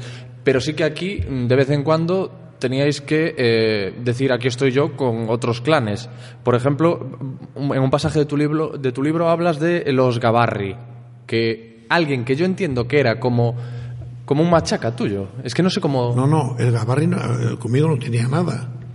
Ah, pero es que uno de tus hombres, ¿no? Siso Él- fue él- el que. Sí, él, ese estaba chivando, estábamos descargando en el muelle de Cesures. Claro, que los, de los se- chivaban de. Y, este del Gabarri fue a chivarse a la Guardia Civil. Entonces, uno de mis hombres, cuando viene al día siguiente de Coruña, para ahí en una cafetería, y resulta que el dueño de la cafetería y el Gabarri esa la noche anterior anduvieron llamándolo a decir para entregarnos, para denunciando. Entonces, primero la lió con el de la cafetería, que tenía un SEA 127, y el coche que andaba era el de él. Y primero tuvo la bronca con una paliza enorme que le metieron a- al dueño de la cafetería y al suegro, y después fue a ver al Gabarri, al poblado que tenía allí arriba, y, Y todo esto lo hizo Siso. sí, eso sin, sin yo saber Sin nada. tú medi- ni- para nada, a ver, para, para nada, Lo hizo por iniciativa propia, voy a Iniciativa- ajustar cuentas yo. Iniciativa propia de él. Que, que lo cuentas también en el libro, que llegó allí e hizo una cosa también que es muy, de, muy del cine, que es eh, pedir un cubata y removerlo con una pistola. Sí, eso, eso en Narciso era normal. Fuera allí, fuera a, un, a un puticlub de estos. Narciso al segundo cubata en el puticlub sacaba la pistola revolviendo el, el hielo. Nada más, esa matonada que tenía él. No, ya lo hizo con intención de algo más, de revolver el hielo. claro. Sí. Pero, ah, lo has dicho, ¿eh? esa matonada. Y lo que yo te estaba preguntando es, ¿era tu matón? No, no, no. Yo, ni yo sabía que él iba a hacer eso, ni por orden mía, ni nada. No, no, no digo en este Al caso contrario, concreto, digo, Siso, ¿qué trabajo tenía para ti? No, él era un descargador más. Era un descargador más y que si hacía falta ir en un barco lo mandaba de marinero o, o nada más. Pero ¿No, te- no lo utilizabas para intimidar a, No, no, no, no, no, no, a rivales. o es que- No, no, no, no, no, no, no, si este no era rival ni era nada. Este Ya. eran dos que se dieron por chivatarse a la Guardia Civil. De eso entiendes. El de la cafetería, Farola de Puente Cesures y el Gabarri. Que, no- que rivales ni nada, hombre. Porque realmente siempre os habéis llevado bien entre vosotros los narcotraficantes. O- o- no- normalmente cada uno andaba a su vida. Aunque cuidado, me estoy acordando de que tú casi te cargas a Terito. Eh, eh, la intención era cargarlo. ¿Puedes, Por puedes contar esto, por, por favor? chivato. Terito, que ahora la gente se, Sí, estará, se le estará haciendo la imagen del actor de, de, de Fariña. Un chivato. Terito. Sí, señor. ¿Y qué fue lo que pasó? que pasó que en- intentó por dos veces, eh, eh, se chivó de, de dos barcos míos, del mismo barco, una vez y otra vez. Y a la tercera, cuando me dicen que iba a coger el barco y que, y que iba a tener ya poca escapatoria, porque por el tiempo que había, fue cuando fui a buscarlo al parador, sí. Y mi intención era matarlo, así de claro. ¿Te ¿Saliste de casa con una pistola debajo del No, jersey? no, no, o sea, tenía del- la oficina, estaba en la oficina, en la oficina de Conde Vallellano, de Villa García, en la oficina de transporte. Cuando me dicen que salga el barco para afuera, que, que van a por él, dije yo, ¿qué pasa? ¿Es el mismo? Es el mismo, ya me habían dicho personalmente quién era.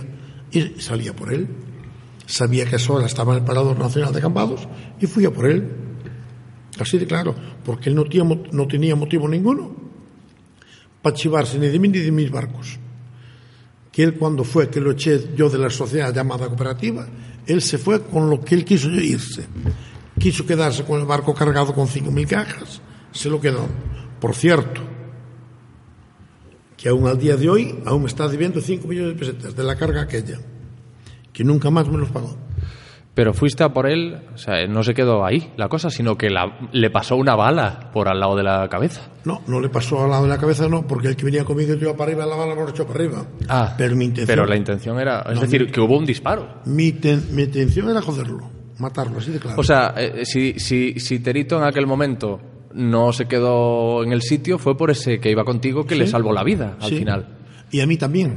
Y a ti también. A mí me salvó la vida también porque seguramente si lo llego a matar, yo hoy seguramente no estaría aquí contigo. A eso, a eso es lo que te iba a decir también, Yo- que ese yo tipo de actitudes, o sea, es decir, me imagino que luego a lo mejor tú te buscarías un problema también con el resto de la... No, de- con, no, con el resto nada. No. No. Yo sería incapaz de vivir con una muerte. Ah, vale. O sea, que no lo habrías podido gestionar tú, pero no te habría pasado nada si hubieses hecho eso. Tenlo, seguro, tenlo por seguro que no. No teníais hombres para eh, eh, protección. Nada. Nunca. Nunca. Yo nunca tuve a nadie. Nunca. Él tenía 19, 20 hombres vigilando donde iba yo a, a trabajar, para luego chivarse. Y me estaban vigilando porque él había trabajado conmigo y sabía los puntos de descarga míos. Le llamaban los hombres de Harrison, vigilándome. Tú cuando... Y, y los hombres de Harrison, esos 20, todos juntos, o uno por uno, no tenían huevos hablando mal y pronto para venir hacia mí. Tenlo por Este, seguro. este es el Oubiña de la, de la tele. ¿eh? de- Tenlo por seguro. Por la buena, lo que quieras. Por la mala, Nunca, nunca has- tú ya hemos dicho, miedo a la muerte no tienes. No. Pero eh, nunca has temido por tu vida, en el sentido de nunca has creído que corrías peligro, que tu vida corría peligro en toda tu vida. Mira, yo no sé nadar. Y yo me jugué la vida muchas veces en la mar sin saber nadar. Yo, Me refiero a que, a, que, a que alguien, para robarte o lo que sea, cuando se sabía tu estatus como narcotraficante, yo he tenido siempre mucha suerte. Ahora sí hay que cerrar los coches y tal, pero yo antes nunca cerraba un coche. Y nunca me robaron nada. Ni en el coche ni en los camiones. No sé por qué será, pero.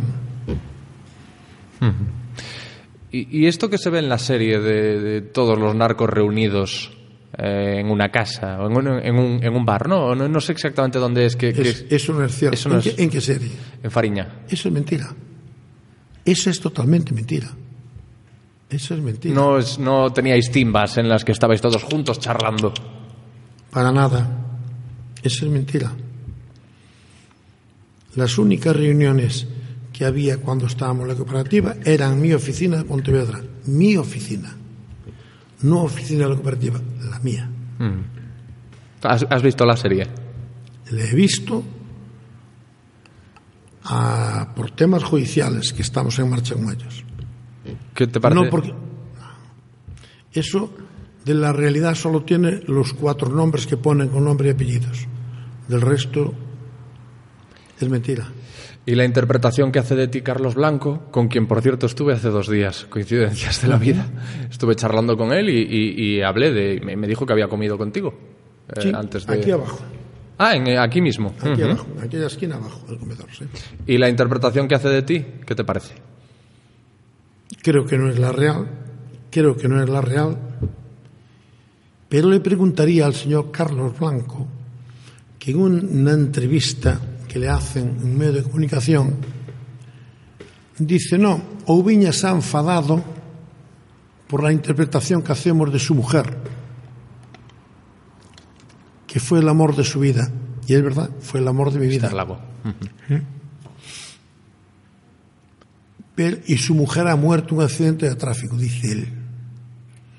También, también a mí me ha muerto un hermano por la droga.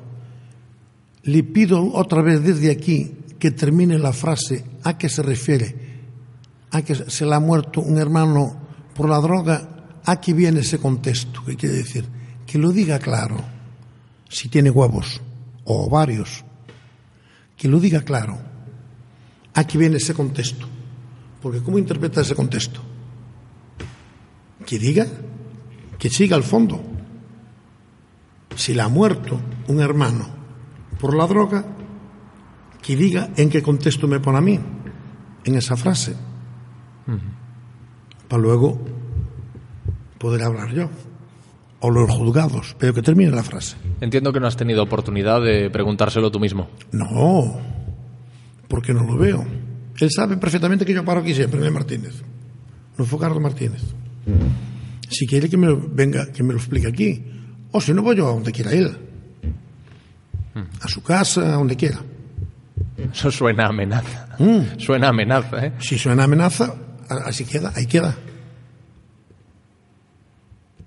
Pero yo hablo claro y de frente. El que termine la frase. Porque si su hermano la ha muerto por la droga, que me diga en qué contexto me dice eso. ¿Qué tengo que ver yo con la muerte de su hermano? Que me lo diga. Me sorprende mucho la, despreocupación que tienes con respecto a tu imagen pública, aún a sabiendas del, del daño que te ha hecho. Pero sigue siendo igual, sigues eh, siendo igual de claro, igual de, de rotundo, e incluso sigues teniendo ese punto de fanfarronería que tú sabes que tienes y que reconoces que en tus formas, pues, Si tú le llamas fanfarronería, que lo sea, mis formas no son las adecuadas, pero con ellas me voy a morir. bueno, Y no voy a cambiar. Tú sabes que, por ejemplo, la, la actitud que tuviste en aquel juicio celebérrimo en, la que, le- en, el, en el que le respondías al juez, ¿tú sabes que aquello era fanfarronería o no lo consideras? Al juez no, yo no, yo no lo considero así. Yo considero que todo un fiscal desde el principio sabe que de lo que me está acusando es mentira. ¿eh? Esa es una prevaricación como la copa de un pino, porque él estaba teledirigiendo a Portavales y a Padín para que hablaran de mí y diciendo di esto de él y di lo otro, cuando él sabía que era mentira. Por lo tanto, de fanfarronería nada.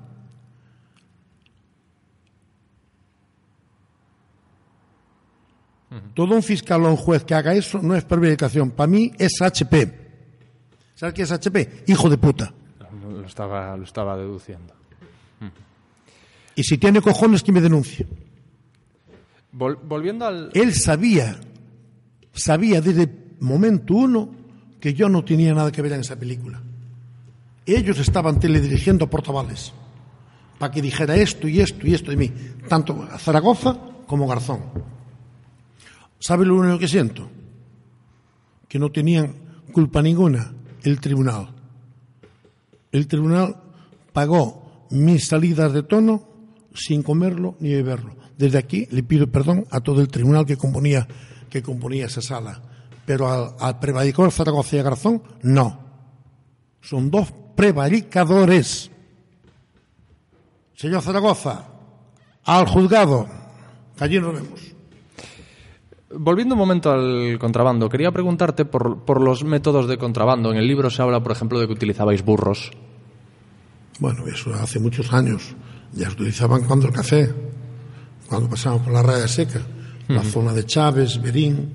Me refiero a es muy últimamente, por ejemplo, es muy muy muy fácil de, de saber y muy mediático los, los, los, métodos que utilizaba el Chapo Guzmán, que ha llegado bueno a unos niveles de eh, sofisticación brutales. Ha llegado a tener, creo que, un submarino pequeñito eh, para eso, un túnel que iba, si no me equivoco, de México a Estados Unidos, un túnel con luz, con todo tipo de comodidades por dentro. ¿Vosotros llegasteis a utilizar algún método de estos? No, no, era No, todo más rudimentario. Rudimentario total. Yo desconozco lo que tendría ese señor, el Chapo Guzmán.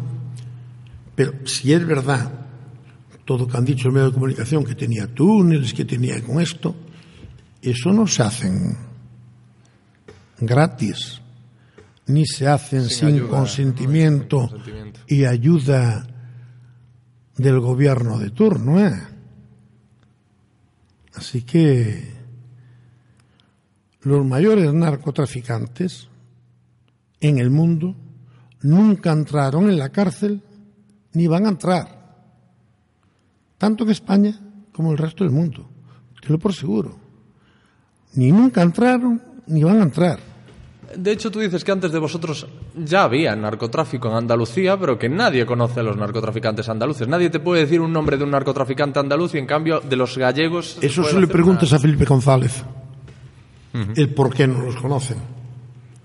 Porque todos, toda la barabunda contra Galicia se despertó cuando en el 82 gana Felipe González las elecciones. Por cierto, esa campaña electoral pagada por Pablo Escobar Gaviria, financiada por él, aquí te lo pone, Sí, que estuvo en, la fiesta de... aquí te lo pone. Aquí es el libro, Ubiña toda la en verdad. el libro. Ahí te lo pone muy claro. ¿eh? Y acto seguido carga todas las tintas contra Galicia. Porque en Galicia un partido de izquierdas nunca ganará unas elecciones con mayoría absoluta, como gana en Andalucía. Nunca. Y nunca es nunca. Felipe Tacatún. Ahora, ¿qué dice lo del Chapo Guzmán? Eh, otra de, de las frases del libro. De no ser por la colaboración de los cuerpos y fuerzas de seguridad del Estado, el contrabando no habría existido. Ni hubiera existido, ni existe hoy.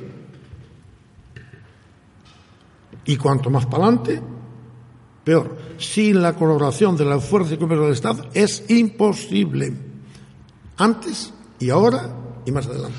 Eh, ¿Tienes trato con Manuel Charlín a día de hoy? No, ni lo quiero.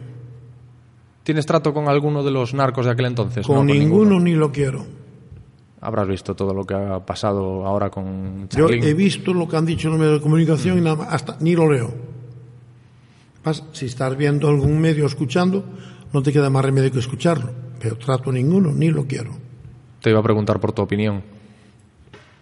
Mi opinión sobre eso, esa gente para mí no me merece ni opinión. De esas personas en concreto, no me merecen ni opinión. ¿Y por qué viene, por qué ahora tienes esa, Yo no ya sé si hace- animadversión, pero por no, lo menos eso hace muchos años. Hace muchos años que yo no quiero saber nada con esa, con esa familia. Con ninguno de ellos.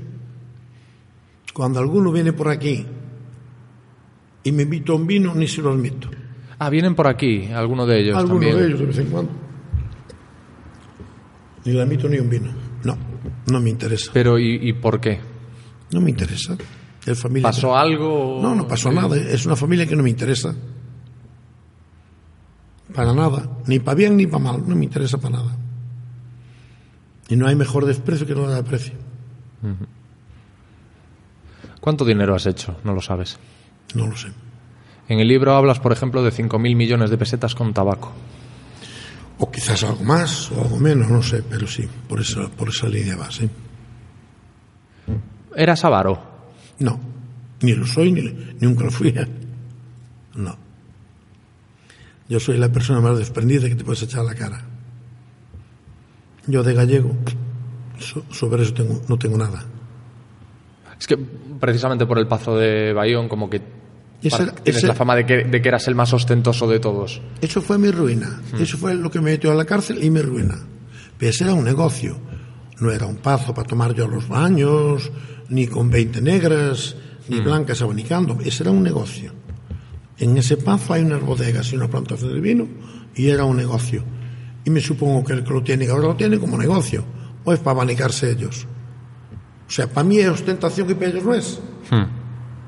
Ese es un negocio. Como el que tiene un hotel, como el que tiene unas bateas, como el que tiene un restaurante.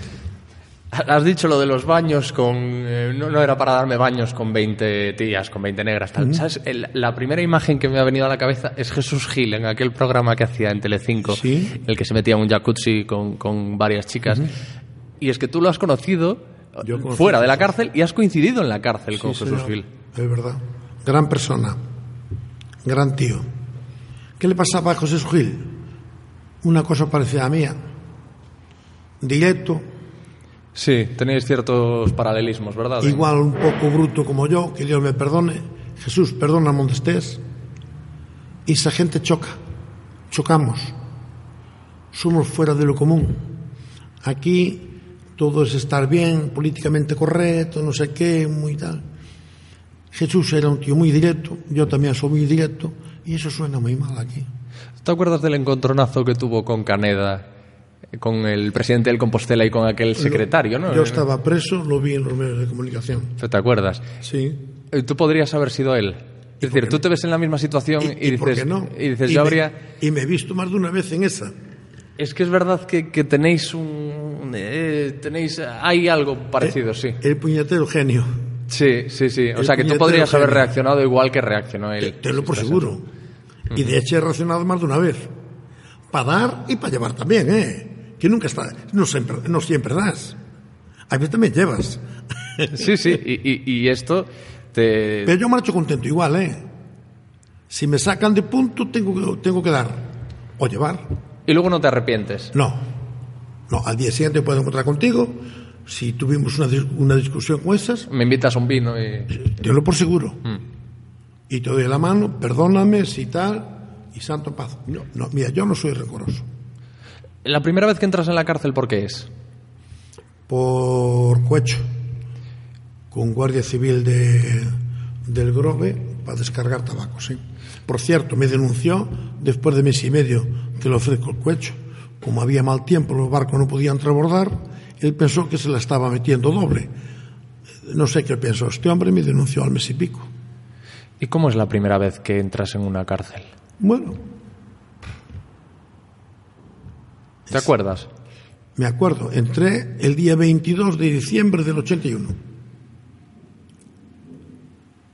en la cárcel de Aparda.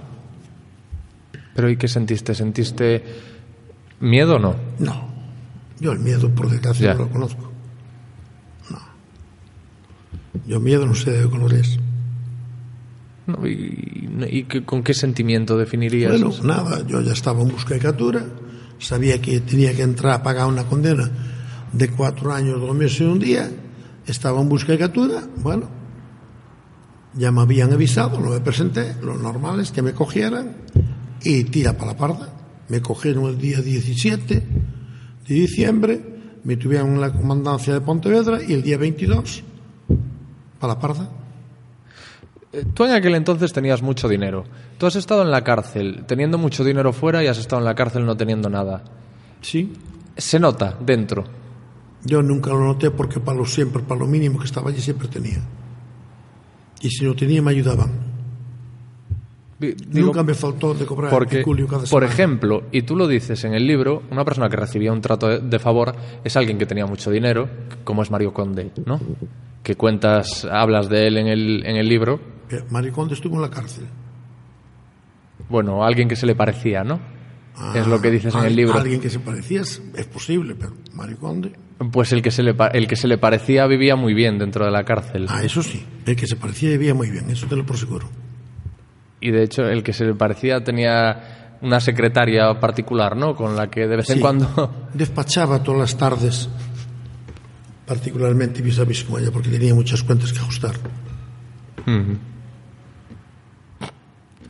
Sí, sí, no sé, esa, esa- ese, eh, en el libro, o sea, se le parece a Mario Conde, pero en el libro eh, ese apartado se titula Mario Conde. Ah, sí.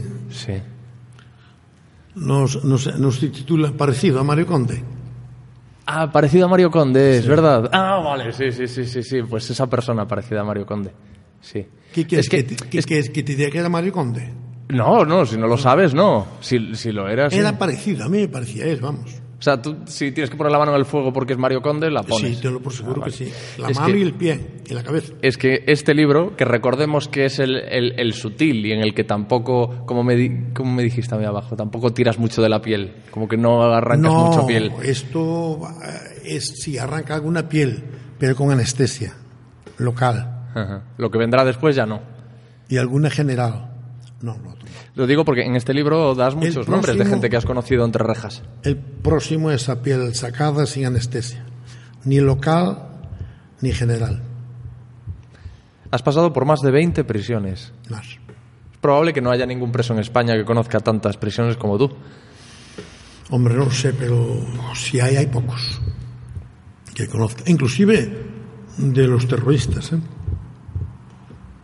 Yo, por desgracia, he recorrido muchísimas. ¿Has tenido amigos en la cárcel? Sí. Sí. Uno, por desgracia, aún lo tengo. ¿Por qué, por desgracia? Hombre, porque volvió a caer después de Ah, tantos años. Caer por no sé, no sé lo que hizo, ni me interesa, atraco, no atraco, no sé. Pero hice buena amistad con Juan José de la Mata Pina. Sí. Yo estando dentro le ayudé a hacer muchos escritos para que pudieran darle beneficios penitenciarios, luego se consiguieron. Y luego, pues el hombre, pues, no sé lo que hizo, dejó de hacer. Yo no soy juez ni policía para juzgarlo. ¿Pero por qué está dentro él? Bueno, ahora está, parece ser, porque yo he leído un sumario de él, que me lo trajo precisamente aquí, porque yo paraba siempre aquí. El sobrino, que me lo mandó él, para que yo viera el sumario y que le dijera a ver qué abogado le podía llevar eso y cómo veía yo ese tema. Bueno, lo vi y dije, mira, el chico este iba, iba para Madrid para comunicar tal como mañana, de estas horas más o menos, marchó de aquí un poco antes. Y dije, Carlos, antes de entrar a comunicar con tu tío, llámame, a ver si de tarde noche le echo una ojeada más a esto, esto lo veo muy mal, a ver que si se me ocurre algo, pero aquí lo veo mal. Veo, veo 13 años de condena, como 13 soles, y esto me jode muchísimo, porque Juan ya es un hombre de mi edad, y también está muy enfermo, tiene varios achaques y, y quedé triste después de ver aquello todo de él porque hay veces que hay personas dentro que llegas a cogerle cariño, ¿no? Él tampoco no es un hombre de estos que se calle mucho, le pasa como yo. Y yo le daba consejos a él para que se callara y, y yo no me los apuntaba a Ya, él mismo. Pero Eso bueno, pasa. ¿Pero cuál fue su delito? ¿Cuál era, ¿Por qué está ahora? Ahora Dentro. está por algo de, de, de- de un robo algo así, con fuerza. Yo no me creo ese robo con fuerza, Juan. Porque ese robo con fuerza, ¿qué consecuencias tuvo? Tuvo retenido ahí a tres personas. No me creo ese robo con fuerza. Era un médico a ese robo con fuerza. Yo creo que más bien él fue a hacer algún trabajo que alguien, que alguien le mandó. Perdón, ¿eh? Sí. Me decías que lo del robo con fuerza, que no... Yo creo que no fue tal robo con fuerza, yo creo que debió ser alguna cosa que él fue a cobrar en nombre de alguna otra persona, porque Juan no es de robo con fuerza. Juan había atracado algún banco, capaz de atracar un banco Juan, es capaz. Pero de maltratar a la gente que esté en el banco, no, porque es un tío muy humano. Ahora al banco, si puede, le lleva hasta la caja fuerte. Al banco. no a las personas que estén dentro del banco. Por eso te digo yo que ese robo con fuerza que le achacan no lo veo yo en Juan de la manera que es. Yo creo que más bien debió ser, no lo sé, debió ser que algo debió de ir a algún, algún encargo que le mandaron a hacer para cobrar alguna cosa y, y bueno, eso es lo que yo creo, no lo sé. No lo sé. Pero ¿y qué pasó con las víctimas de ese robo?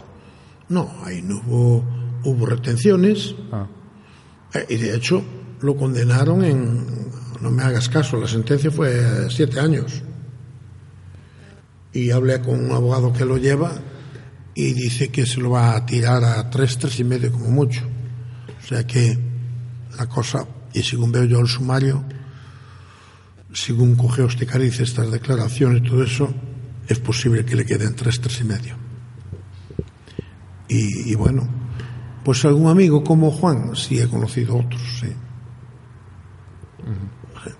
¿Y sigues tratando con ellos? ¿Te sigues llevando? ¿Sigues hablando de vez en cuando? Sí, ¿Lo el sigues otro viendo? día me encontré con uno que también coincidimos en, en la cárcel juntos. Este pertenecía a la Operación Nécora. Luego volvimos a coincidir. Y bueno, el otro día vino a visitarme y tomamos una cerveza, una copa, y, con él y con su hijo, y, y tan tranquilos, vamos. ¿Viviste agresiones entre presos, tú estando dentro? Entre presos, porque me consta que tú viviste una agresión por Entre parte presos, sí. Sí, Viví una muerte en, en Topas, Salamanca, sí. Una, al pobre chico. Ese día es que yo me quedaba arriba, que estaba estudiando, y me quedaba todas las tardes arriba. Que yo recordar que fue un miércoles, que es el día que se cobra el peculio, y, y el chileno, que le llamaban el pistolas, porque llevaba rotulado una pistola aquí, había hecho quimbos y tal, le debía uno 18 euros o si fue al Javi y como no le pagó en ese día de cobrar pues este el chileno le dijo no mira Javi para la semana te pago porque mi madre se olvidó poner el peculio y tal y el otro se le puso flamenco y el pistola le sacudió dos bofetadas pero vino a la tarde cuando bajaron de arriba y el otro lo apuñaló directa y murió. Si ese día yo bajo la tarde o me entero al mediodía cuando subí para arriba no hubiera pasado eso porque yo le había dejado el dinero al chaval, porque mil veces le había dejado, al está el chileno, al pistolas, y siempre me devolvió. Sie- Siempre me devolvió hasta el último céntimo. Y me dio mucha pena, me dio mucha pena, sí. O sea, la vida de ese chaval al final salió po- valió 18 euros. 18 euros. Ostras, tío. Y bueno, que lo llevaron a enfermería inmediato y vamos, lo clavó directamente al, al corazón y se fue. ¿Y tú qué relación tenías con el resto de presos? Yo, normal, como todo el mundo. ¿No tenías problemas con nadie? Con ninguno. A sabiendas del carácter que tienes. con ninguno.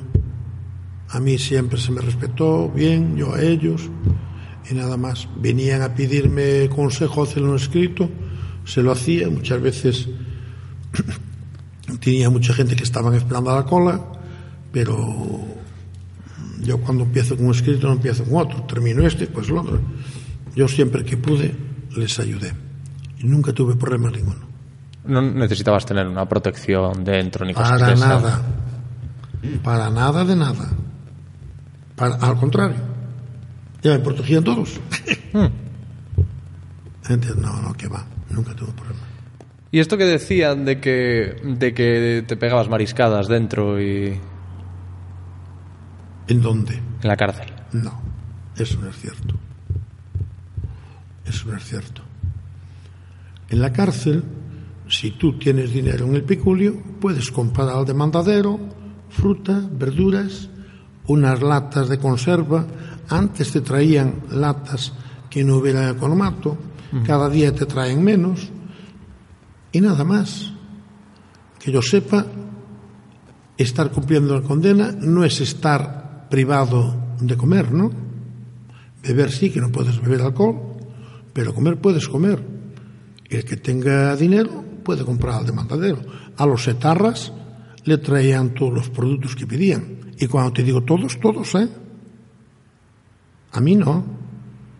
A mí se me negaba. Y de hecho, cuando estuve en la prisión de Asturias, en Villabona, a los etarras le traían aceite, vinagre, eh, verduras de todo tipo, frutas. A mí no me traían nada, no se me permitía.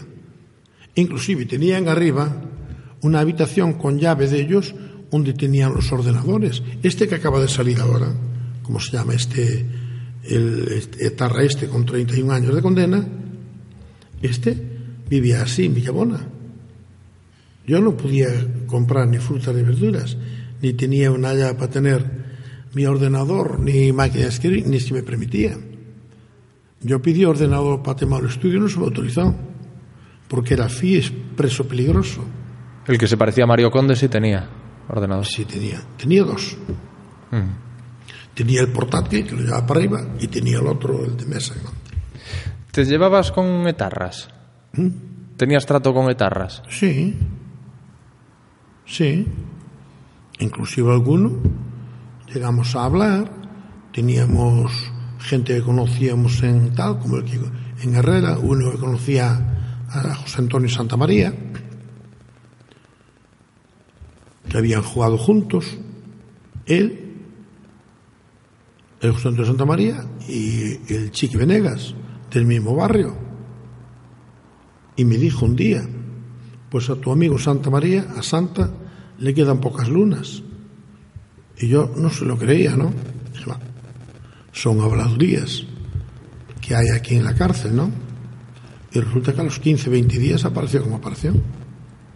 Ahí sí quedé jodido, porque no me creí eso. Si me lo hubiera creído, lo hubiera puesto en conocimiento, te lo por seguro. No me lo creí, creí que eran de estas tonterías que se hablan en los patios y tal. ¿Eh? Es verdad. Ahí quedé jodido. Y hubo otra, otra muerte que se pudo haber evitado, de la que hablas en el 2. No, creo que fueron tres, ¿no? Tres muertes.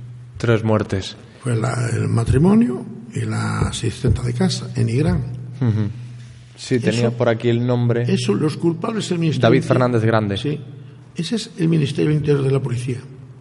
Cuando la mujer mía me, me- me pone esto, que, que se ofrecían a matar a, a portavales a cambio de millones de pesetas puestos en buzón, automáticamente dije hay que denunciar esto inmediatamente. Y sale de Te comunicar. ofrecieron eh, matar a Portavales porque Portavales estaba testificando contra ti. Claro. Dije, no, que va. El otro día tuve un cara a cara con él. Dijo, ¿para qué vienes con las gafas y con la gorra? ¿A, a qué, a qué viene esto? Después de 30 años, ¿a qué viene esta película? ¿El otro día? Sí. ¿Aquí? Sí, en Madrid. Ah, en Madrid. ¿Te lo encontraste? o- Saldrá- no, saldrá próximamente. Vale. Dije, ¿qué vienes así? No, yo por vosotros no temo, pero hice muchas cosas que puedo hacer. Mira, tú eres un vulgar chivato. ¿Eh? Tú por nosotros no tienes nada que temer, porque yo solo te pido, ¿sabes qué te pido? Que vivas más de 5.000 años. Y cuanto más vivas, mejor que más sufres, chivato. Y me dijo, yo no soy chivato, soy delator, porque el chivato se chiva, se chiva de algo que ha hecho o que ha visto. Yo he adelantado cosas que son mentiras. Lo dijo él, no lo dije yo.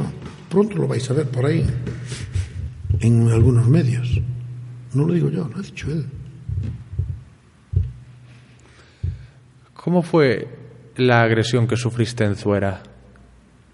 En Zuera, pues mira, pasan recuento a las 8 de la mañana, abre la puerta así,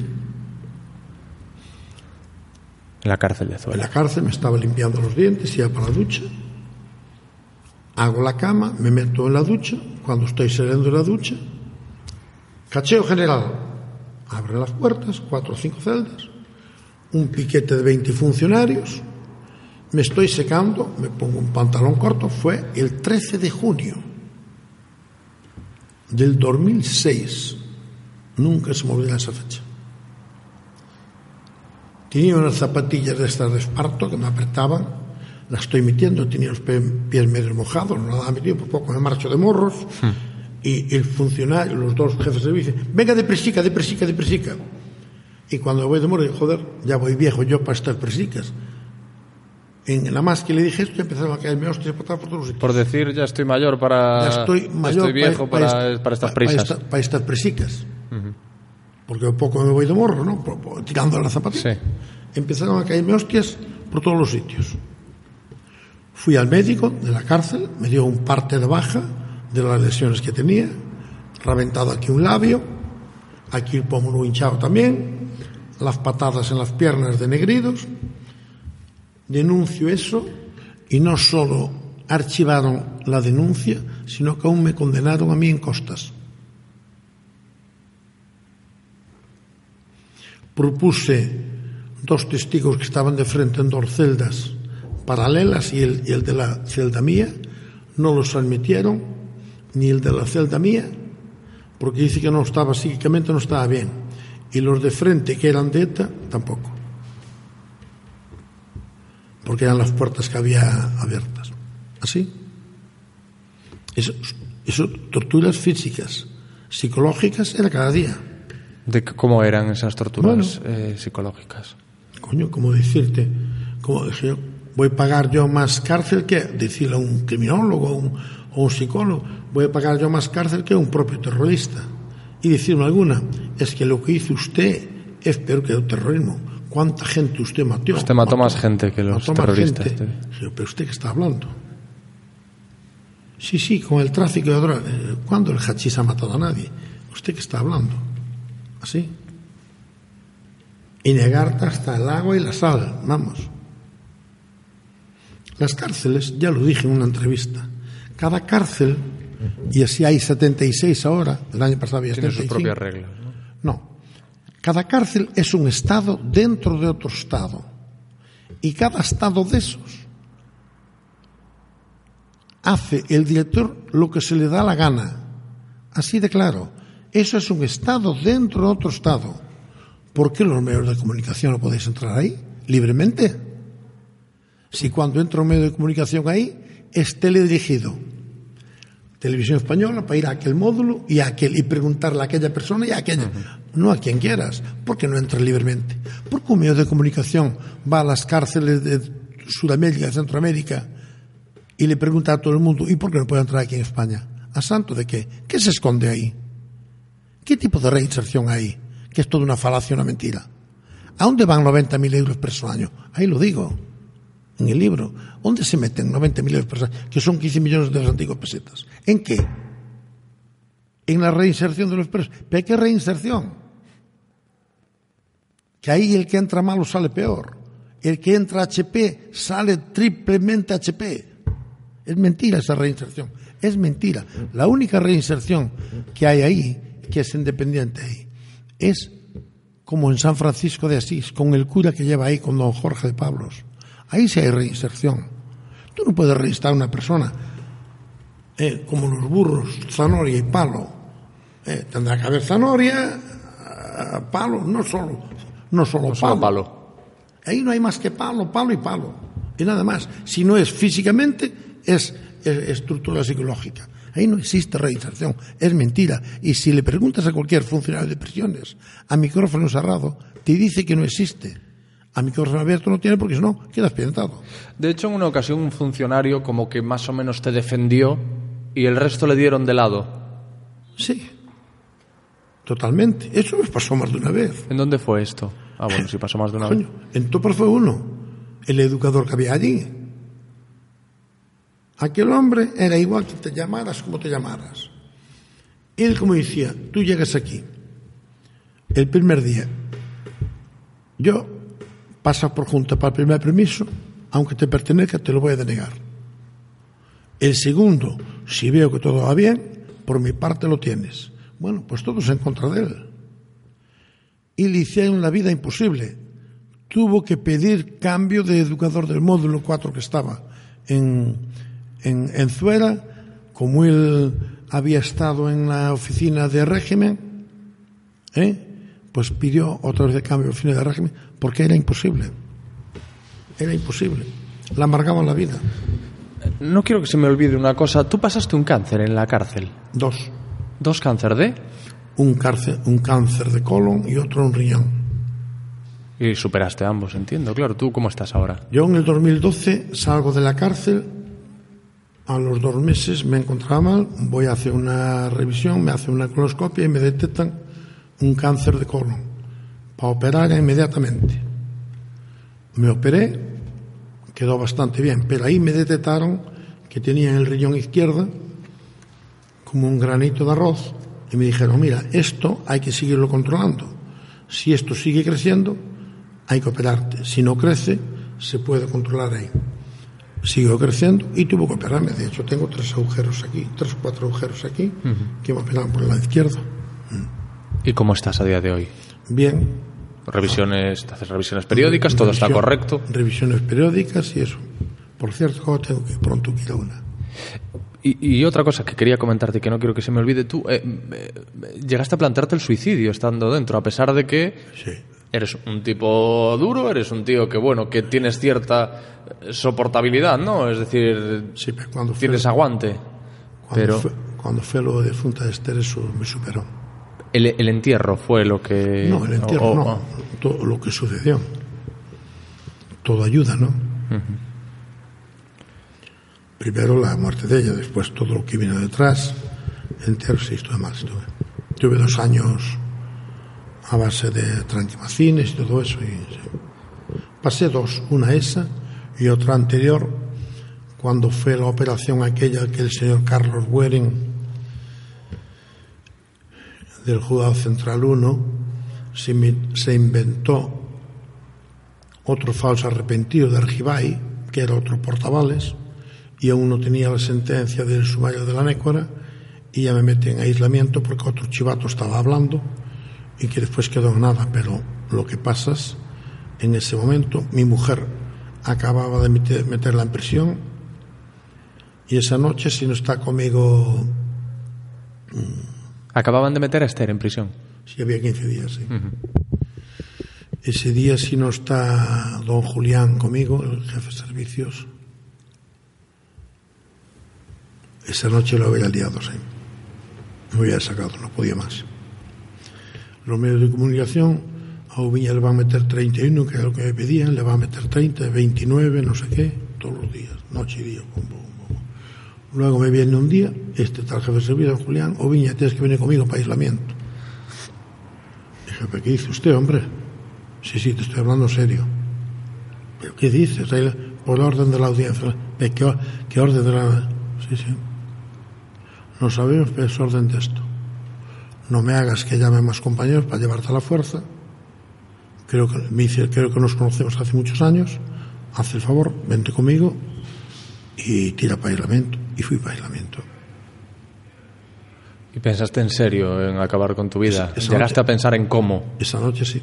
voy a hacer esto? Esa noche sí. Y siempre que lo he pensado solo tenía miedo a fallar. Tenía miedo a fallar, a no acertar.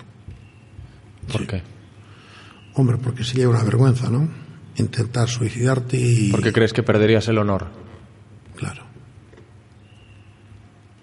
Porque lo entiendes como una señal de debilidad. Sí. Pero en cambio ahora lo reconoces, reconoces, pues lo- lo- tuve esa debilidad, estuve a punto de hacerlo. Sí, pero no. Tenía más miedo que decía, coño, intenta suicidarse, no suicidó. Que este quiso hacer un paripé o así. A mí, que no me- las cosas que no me tomen en serio no me gusta, ¿sabes? Y tenía miedo, tenía miedo. Miraba para la ventana arriba. De hecho, el Julián después me... Pensabas en colgarte. Sí. Me sa- bueno, fuera cordón en zapatilla, fuera cinto, después de que me conocía y todo más, fuera sábanas, fuera mantas, y ya no tenía con qué. Él me vio mal esa noche y me mandó a sacarme todo. O sea, él ya intuyó lo que estaba Sí. pasando. Mandó a sacarme todo, me extrañó muchísimo. Me dijeron, no, mira, tenemos orden de la dirección. Luego a la media hora, tres cuartos de hora, me dejó sin colchón. Eran las dos y pico, tres de la mañana. Luego apareció el don Julián, se sentó allí conmigo y dijo, mira, la orden la di yo. La di yo porque estuve ahí contigo, no te veo bien y me das, me das miedo. Yo, pero Julián, ¿pero qué pasa? No, no. El hombre me dijo, mira, a las seis de la mañana te viene a buscar la Guardia Civil, vas para el juzgado central 1. Yo no te he dicho nada, pero creo que hay un, un tal Argibay, un tal arrepentido, al estilo Portavales que está hablando de ti y de otra gente más. Y no te puedo decir nada y no te he dicho nada. Estuvo conmigo hasta las seis menos cuarto. A las seis arranqué de la celda, tiré para ingresos, mi lugar civil me llevó y bueno, y todo lo que pasó. En todo caso, aislado total, ni abogado ni nada. Bueno, mi abogado Tuero ya no estaba, que había viajado a Argentina. El propio Güere sabía que mi abogado no estaba y que yo no iba a declarar sin mi abogado. Me llevó, me subió a las seis, siete de la tarde. Recuerdo muy bien que empezó a preguntar, eso, mira, a mí no me hace falta abogado ni Virgen Marías. Ya decía, es, dime, ¿qué cojones quieres? Cago en Dios, dime para acá. A mí me falta el abogado para nada, me cago en Dios. Pregunta lo que quieras. Y luego después, cada vez, ¿me perdonas? Estaba así la silla. ¿dónde están los huevos de casa? Hostia. Hijo de puta. Cago en Dios. Hasta los huevos estoy. Bueno, me manda a llevar para los calabozos. Ya sé que su abogado no está, que estuvo aquí y hasta dentro de tres días no llega. Entonces, ¿a qué me trae aquí? A torturarme psicológicamente. Bueno, por ese desmán me tuvo así hasta que vino mi abogado, llevándome todos los días a las seis de la mañana e iba de vuelta para la cárcel a las dos de la, a las dos de la mañana. De 6 a 2 de la mañana. Sí. Los cuatro días.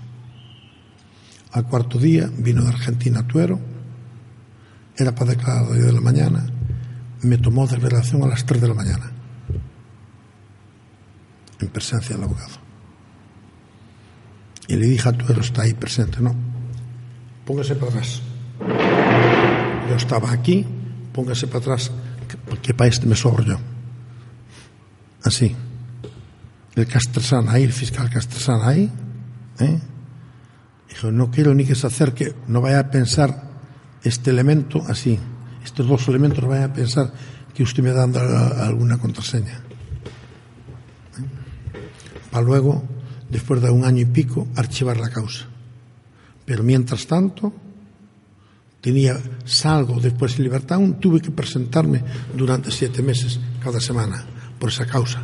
O, era la operación Santoña, de un tal Argibay, están, los, están en las bibliotecas. Y luego archivar todo. Por favor. En esa casa cuadrada llamada Audiencia Nacional, eso es peor que la casa cuadrada de aquí que había en los Duranes, aquí en Villarcía. ¿Sabes cuál es la casa cuadrada que había en los Duranes? Era una casa de putas. Ah, Pues con todos mis respetos hacia las putas, me merece más respeto que la casa cuadrada de Madrid. ¿qué más tienes? Una De- prima que se dedica a eso, ¿no? Tenías tengo una, una, prima. tengo una prima que es prostituta, sí, en Salamanca, sí. No cobra nada por acto sexual, solo cobra la cama. Y lo que le pagas al, paca- al palancanero. ¿Tienes secuelas de la cárcel? Sí. ¿Cuáles? Muchas veces despierto, pienso que estoy en la cárcel. Y pienso que va a venir el recuento. Sí. Es imposible no tenerlo después de tantos años. Es imposible. Para mí es imposible.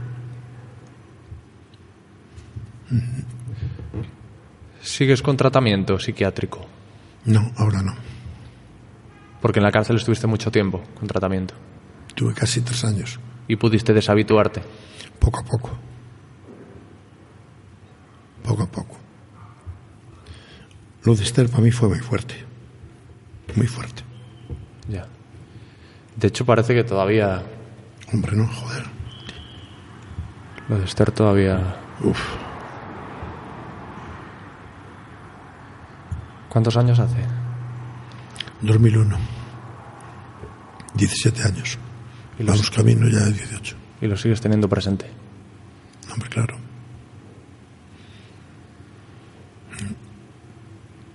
Sorprende ver a una persona como tú, tan vehemente, tan aparentemente fuerte, desmoronarse. No, no desmoronarse, pero sí mostrar emociones, que es normal, que es perfectamente normal. Yo no soy fuerte. Yo no soy fuerte. Aparento fuerte, pero no soy fuerte. Yo soy más débil que una bombilla de 100 vatios encendida ahí dos meses seguidos sin parar. Y cuando llegas, sin apagar, intentas sacarla, que le tocas así y se rompe. Yo soy más sensible que eso. Lo que pasa que los que somos así tan sensibles ponemos la coraza para brindarnos de esa fragilidad que tenemos. Y eso me pasa a mí. Yo pa- aparento así, pero no soy así. Lo creo, ¿eh? Lo Y creo. toda la gente que me conoce, puedes preguntarle a compañeros tuyos, saben que soy así. Te brindas porque sabes que en el interior eres débil. Y eso es lo que me pasa a mí. Yo soy débil. Pasa que te brindas con estas bravuconadas y tal, para que no te hieran dentro. Pero dentro yo soy más frágil que esa bombilla que te acabo de mencionar. Tengo por seguro. De hecho, bueno, tú eh, realmente lo que te duele de todo lo que has pasado, lo que de verdad te, te- te hace daño pensar de todo lo que has sufrido de 32 años de cárcel, es haber. Eh, no haber estado como padre. Hombre, no he estado como padre ni he estado como nada. Porque dentro de estar en la cárcel, lo que te decía antes allí, fuera de micrófonos, es que si tú estás en una cárcel cerca de la familia, sabes que comunicas aquellos días a la semana y al mes, sabes que tu familia la tienes cerca, pues bueno, dices, bueno, ¿qué tengo que hacer? ¿Limpiar los baños del patio a la mañana, a mediodía, a la noche? Bueno, te adaptas y nada más. El resto del tiempo te pones a leer, a escribir o a estudiar y, y lo pasas. Pero aquello era, era una incertidumbre total. Igual estabas ahora a la menor. O Viña, presentes aquí, recoja sus cosas, que se va de conducción. ¿A dónde? No lo sé. Y recoja rápido que están esperando por usted. Otra vez a las 3, 4 de la mañana. Otra vez que te llegan a las 3 de la mañana, a las 5 de la mañana, te ponen la chabola tirando piezas por aquí, piezas por allá, desmontándote todo. Y pues ahora recoge todo y cámbiate para la celda de la punta de allá, al otro, a las 5 o 6 de la mañana. Y así continuo. Y así continuo. Yo, yo creo que ya estoy medio loco, pero no estoy loco de todo, gracias a Dios, porque si no, motivos tengo para estar loco de todo, para estar loco de atar. Y así continuamente, continuamente, es que nunca sabes. Libros de derecho deja atrás cantidad. Porque hoy estaba aquí, bueno, ya teníamos un rinconcillo, por ejemplo, allí amañado, con dos o tres compañeros para hacer escritos, para no andar para arriba y para abajo con un libro, los dejaba allí.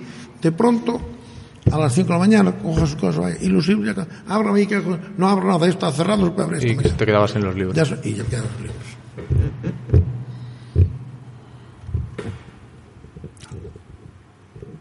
De pena. Luego los pobres chavales, escritos a medio terminar, se enteraban dónde iba yo en la cárcel, me mandaban un sobre con los papeles para que le terminara el recurso. ¿Cuándo me llegaban los papeles? Allí a mes y medio, dos meses, tres meses, porque tenían que mandar a la dirección general. La dirección general fotocopiarlos y mandarlos de vuelta para que lo mandaran a la cárcel. Ya cuando llegaban los papeles, el, el recurso ya había vencido. Tener que mandar una carta al chico a la prisión en nombre de otro perso, porque no la mía. Dijo, mira, chico, hazte ese recurso porque cuando me lleguen los papeles, ya es imposible.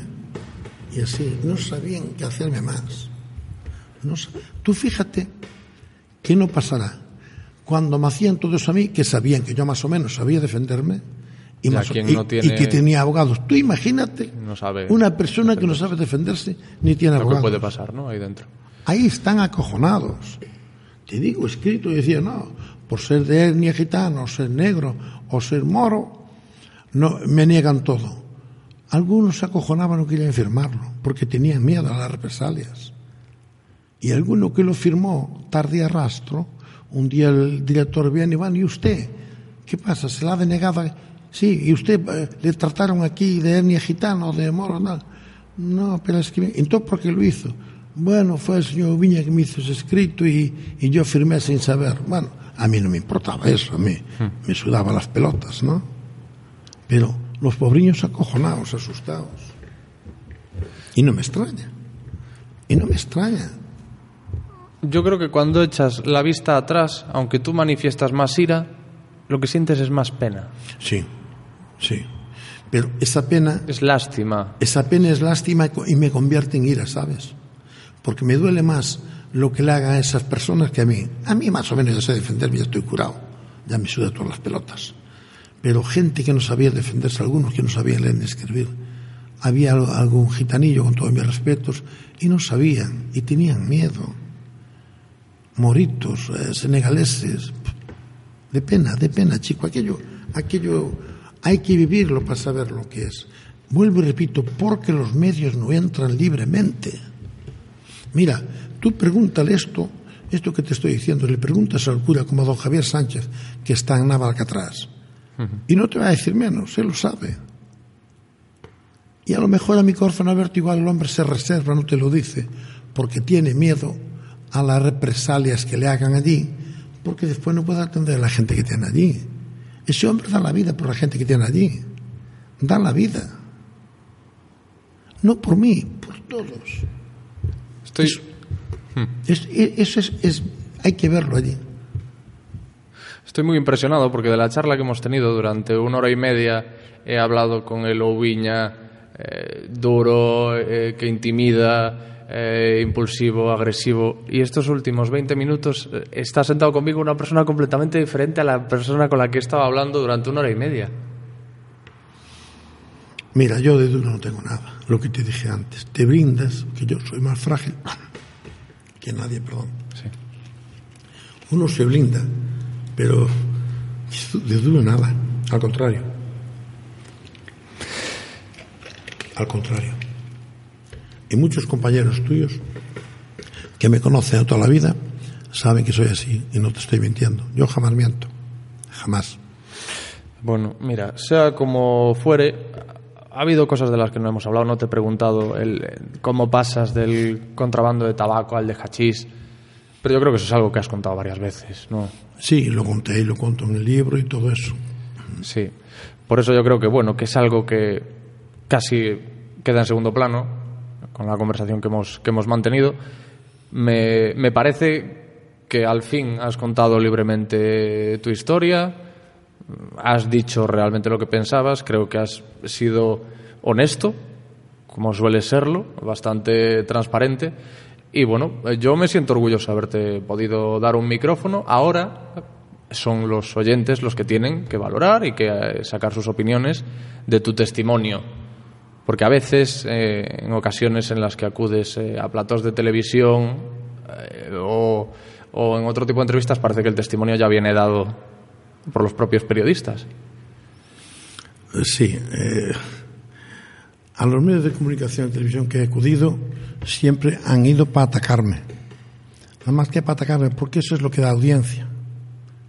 Y, y los periodistas que me atacan creen, creen que con eso cogen puntos. Y prueba de ello, las últimas intervenciones en Telecinco, como el policía aquel llamándome cobarde. Yo de cobarde no tengo nada. ¿eh? Nada. No quiero escarbar en la vida de los demás, porque todos tenemos algo que rasgar. Ese policía también lo tiene. E intuyo que lo sabes por, Lo- por- lo- por lo- ese silencio que has... Lo sé, porque hay algún abogado que lo conoce muy bien. Un abogado que estuvo fugado por ahí. Sí, creo que sé de quién hablas. Bueno, ese lo conoce muy bien. por, si ata- por, si- por si acaso, yo de cobarde no tengo más nada, donde quiera, como quiera y a la hora que quiera. Yo de cobarde no tengo nada. No me asustan, no me asusta nada. Y menos así. Yo no te voy a, a- a pedir que pidas perdón públicamente, lo has hecho en multitud de ocasiones, pero creo que sí es importante dejar claro para terminar que en el libro lo haces y a todo aquel a quien consideres que a lo largo de tu vida has podido hacer daño, le pides disculpas una y mil veces. Yo lo pido en el libro, lo he pedido, perdón, en el libro, lo pido en otros medios que he hecho y aquí tampoco me, me duelen prendas en pedirlo. Pido perdón una y un millón y veinte millones de veces a quien pude yo haber hecho daño. A mí también se me ha hecho mucho daño, pero no me importa. Yo soy creyente y vuelvo a pedir 20 millones de perdones a quien le puede haber hecho daño.